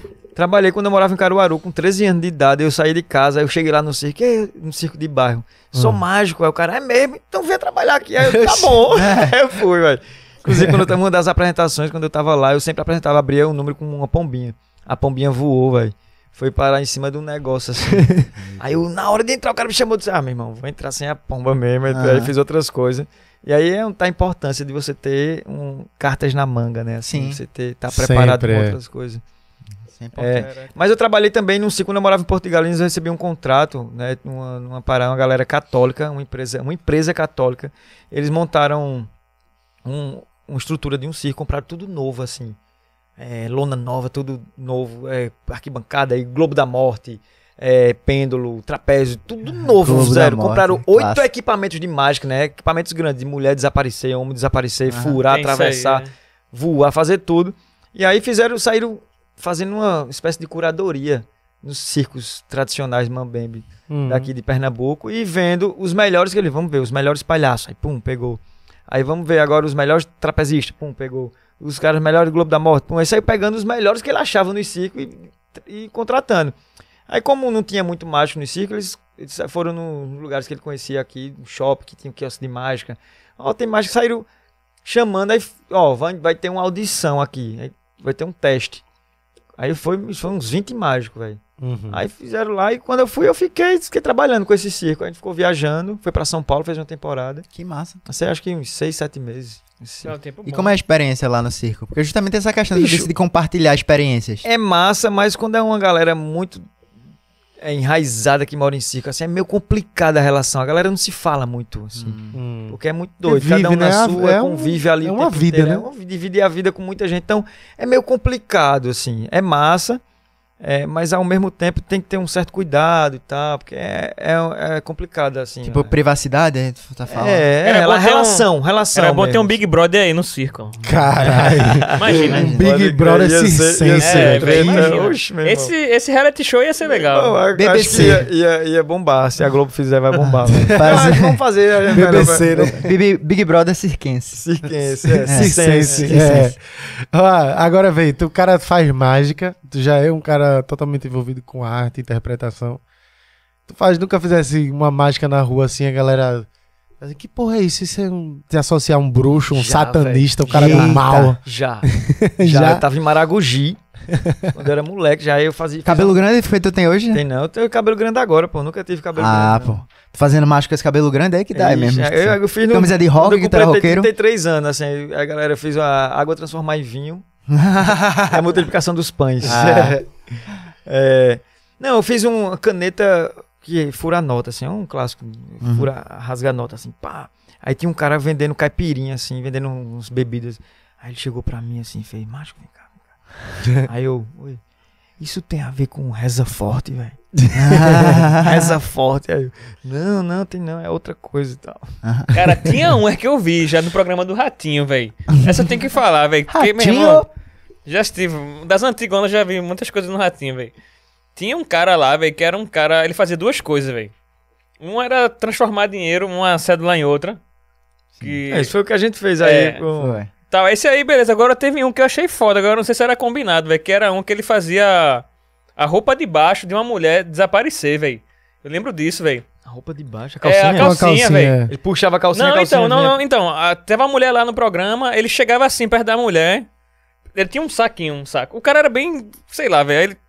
O jeito do cara assim, parecia um malandrão, tá ligado? Esse não era combinado, não. Não sei, velho, mas eu vou dizer o que eu vi. Ele pegava um saco, a mulher tava ali, ele fazia assim, sacudia o saco de um lado, sacudia o saco do outro. Aí, antes disso, a mulher baixava um pouco a calça assim e mostrava, né, que tava com a calcinha, né? Aí daqui a pouco, fazia o truque, né? Depois que fazia o truque, ele tirava o a calcinha da mulher do, do saco, velho.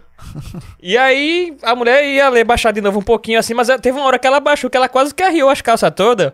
E realmente tu não via calcinha em lugar nenhum, tá ligado? Eu fiquei assim, eu, caralho, eu lembro que na época isso me surpreendeu pra caralho, assim que eu fiquei assim. Eu não, fiquei, quero ser mágico, Carlinhos. Já fizesse uma dessa? Não, mas eu tô falando assim do truque, velho. Eu não tô falando que foi a calcinha da mulher. Quer que eu, quer que eu te ensine a fazer sumir calcinha assim?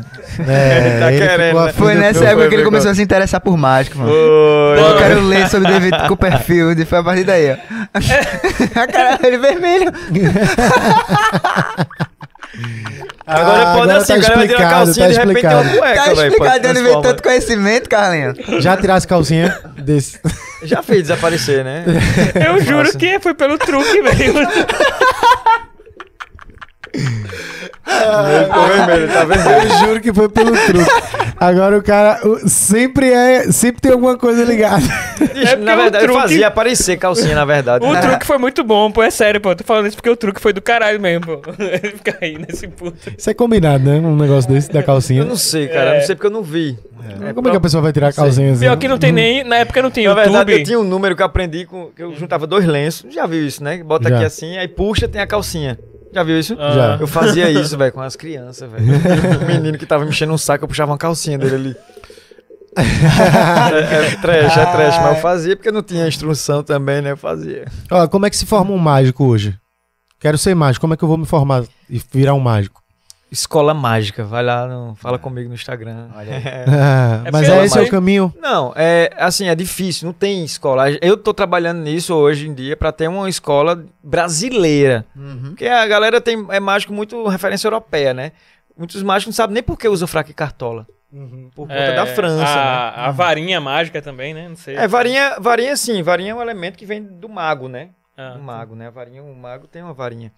Só que o fraco e a cartola é uma parada que é francesa, velho. O cara, Ro- Robert Houdin colocou isso pra se aproximar das- da aristocracia francesa. Os caras, é, antigamente, usavam fraco e cartola pra sair na rua. Então, ele tirou a mágica da rua e disse, como é que eu vou levar pro teatro e me aproximar dessas pessoas? Então, ele mudou a Entendi. estética também. Entendi. E aí muitos mágicos usam hoje fraco e cartola, não sabe nem por que é isso, não sabe Uhum. nem por quê. Aí tá no Brasil, a gente tá em Pernambuco, Ah. vou fazer fraco e cartola assim, eu faço, mas minha cartola é assim, É. tá ligado? Então, é encontrar essa essa parada, né? Essa identificação.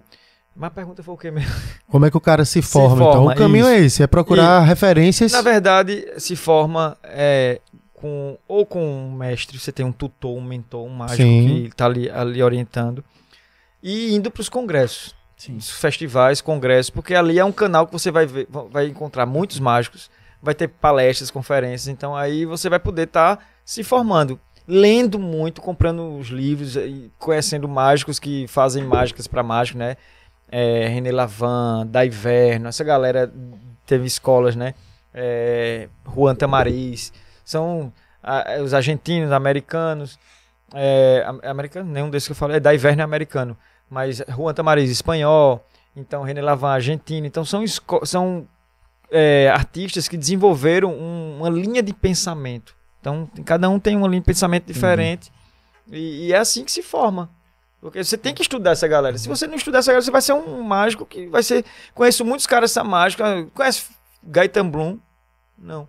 Conhece René Lavan? Não. Os caras não têm cultura mágica, então. Entendi.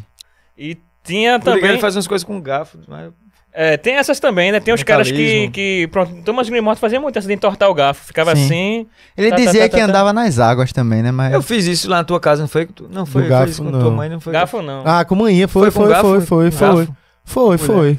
Foi, é porque tu já fez tanta mágica pra mim. Eu lembro de que tu montou pra mim, que eu já me esqueci que tu fazia o negócio voar, cedinho voar. Tu lembra? Sim, né? assim com. É, Tava é, tipo, lembro. andando, foi muito legal aquilo ali também. Eu aprendi Me com ensinou. palhaço. Ô, Rafa, e no, no- no- nos teus cursos, então, acho que o da escola mágica seria o mais completo pro cara entender mais sobre o Isso. contexto de mágica e sim. Exatamente. Seria mais uma formação, né, maior? Exato. O- o o- a escola mágica é uma formação iniciática mesmo. Você entra lá e você já, já sai com um show montado. Entendi. E é mais ou menos quanto tempo de curso, assim?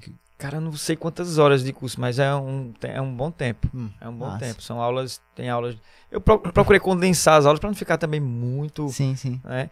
Mas são muitas aulas, cara. Tem falando sobre tem aula de mentalismo, tem aula de manipulação, tem aula de mágica com cartas, tem aula sobre figurino, sobre maquiagem, sobre elementos cênicos, você saber interagir com, com o que você saber conectar, né? A luz com o figurino, com a- os elementos, Sim. os elementos que você usa fora do corpo, elementos que você usa no corpo. Então, é uma parada bem completa, assim, a Que massa, que massa. Do cara. Aí tem também um, um curso que eu dei, comecei em 2018, que é um projeto para profissionais de saúde, por exemplo. Hum. Psicólogos, fisioterapeutas, médicos, enfermeiros, enfermeiras, é, de a- desenvolver técnicas de palhaçaria e é, vários números de mágica para trabalhar no atendimento ali, Que foda. clínico e hospitalar também. Que Do foda, caralho, velho. do caralho, velho. Sensacional. Agora, eu fiquei na- com curiosidade de uma coisa. Obviamente, não tudo, né? Porque o, o, o rapaz tava lá pra fazer a novela e tudo mais. Mas muitas das coisas que tu passou é, pro, pro marido da Taverna, qual é o nome dele mesmo? Rafa, Rafa, Rafa. nosso Ah, xará. Rafa, É, Rafa, Rafa tamo em casa, tamo em casa. Só tem Rafa. Ele tem muito da escola mágica do que tu, tu Tem, diz no curso? Tem, tem muita escola mágica ali. Ah, Tem muita coisa. Eu trabalho muito com moeda, por exemplo, né? Uma moeda invisível que eu pego aqui, ó. Já é Tá vendo? Uma Hum. moeda invisível é, é incrível que eu pego a moeda invisível e segura. E a moeda invisível desaparece. Hum. Tá legal? Não, não. Pego a moeda invisível. Não, deixo na minha mão, faço assim, ó. E a moeda, ela aparece. massa. Esse Essa, essa, esse truquezinho é mais esse de você. É, Isso aqui chama-se é, floreio, né? Isso aí, é o véi. Rolling coin. Você- Isso é pra você desenvolver habilidade, né? Então, isso É. eu ensino, eu ensino lá. no- E é treinamento, Carai, né? velho. Treinar em Isso casa. aí, é, tadinho? isso aí é do cara. Só isso aí já é foda, velho. Só isso aí já. Sim, uma coisa que eu queria, assim, ver mágica é um, um negócio mais foda que tem, que eu assisto umas no, no é, Facebook, YouTube. Tem um que é engraçado, assim, eu mostrei pra, ele, pra tu que tu, tu dizia que não gostava muito dele, que era o James Dean, que é um mágico de rua, que é um gringo. Que, só que ele é, tipo assim, ele é aquele cara mais engraçadinho. Aí eu lembro que ele fazia mágica muito pras meninas, assim. E ficava só impressionando as meninas, assim, pra, tipo assim, é, eu percebo que deve ajudar a arrumar uma namorada, umas coisas assim, É, né? isso, Fica, isso é legal. faz uma mágica, mostra... ah, Tirar sai uma- calcinhas, Não, não, né? não, Tirar agora- calcinhas, Tipo né? assim. Esse o cara, cara faz uma e, e, e, e- Esse cara não dá. né? Ele Universo é volta, dá universo. volta e Não, volta. É, Era pelo truque. Era só pelo truque. Era só pelo truque. Não, tô aquela lá, aquela lá, assim. Mas eu digo assim, o cara faz uma mágica pra sair uma flor, tá ligado? Aí dá Então, assim a flor pra menina, não- a menina fica toda. O que eu não gosto é justamente isso. É, E é você depois tira a calcinha. Vai. E ele tá se não. abrindo ali. O que eu não gosto é justamente isso. É, você usar a mágica como assim. Pô, ah, Rafa, mas tu nunca fez isso? Não, mas eu tô Lógico falando. que fiz. Mas eu tô falando de você, eu tô Não, falando sim. de outros caras. Não, eu tô dizendo assim, Então, eu não gosto muito disso, porque, pô, você vai crescendo, vai evoluindo. Sim. Mas quando eu era adolescente, eu fazia mágica pra pegar Encantar, meninas. encantar, né? Encantar e ficar com as meninas. Mas, pô, porque era o recurso que eu tinha. Quem é engraçado usa a, pi é, A usa o piada. jeito. Aham. Quem é Então, músico toca. Toca. Quem é... Então era o jeito, era o recurso que eu tinha. Mas hoje em dia, pô, eu acho é meio. É meio pô, é bizarro, meio Fica estranho, meio assim, tipo, batido, fica é, tipo, batidão. usar mágica pra mostrar que você pode pegar mulher. Hum, não é um, Aham. lugar, um lugar que eu, que eu, que eu curto e Tinha- valorizo. eu não já, é. mas eu já vi várias assim, Nem pô. pra tirar calcinha. Eu já vi várias.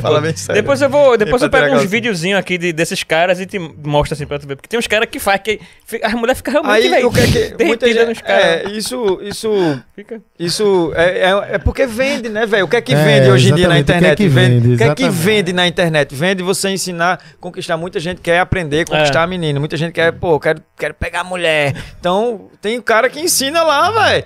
O cara o que é que vende? Eu quero ganhar dinheiro. Então, tem o que é que É. tem? Coisa de. é, o que é que mexe com o desejo do outro? Desejo. Então, o que é o desejo de um homem? De um homem é, comum, machista, é pegar a mulher, sair pegar a mulher, só pegar a mulher. Então, de alguma forma, a galera saca isso. Por exemplo, tem muita gente que vende packs, muitas meninas que vendem pack de nudes, De de. nude. Então, É. isso é um mercado É, também, entendeu? Eu tô até acho, querendo abrir um online fans do Rafa. Ah, é.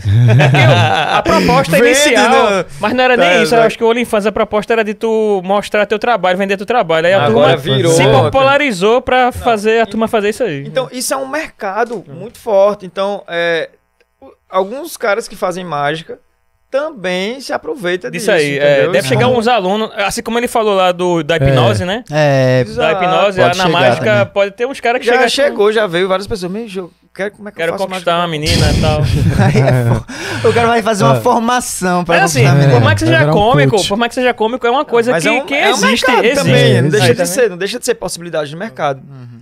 Então, Uhum. o próximo curso, não, vai ver que você é comigo. Pra gente encerrar esse papo de uma maneira massa, eu quero fazer uma pergunta pra você.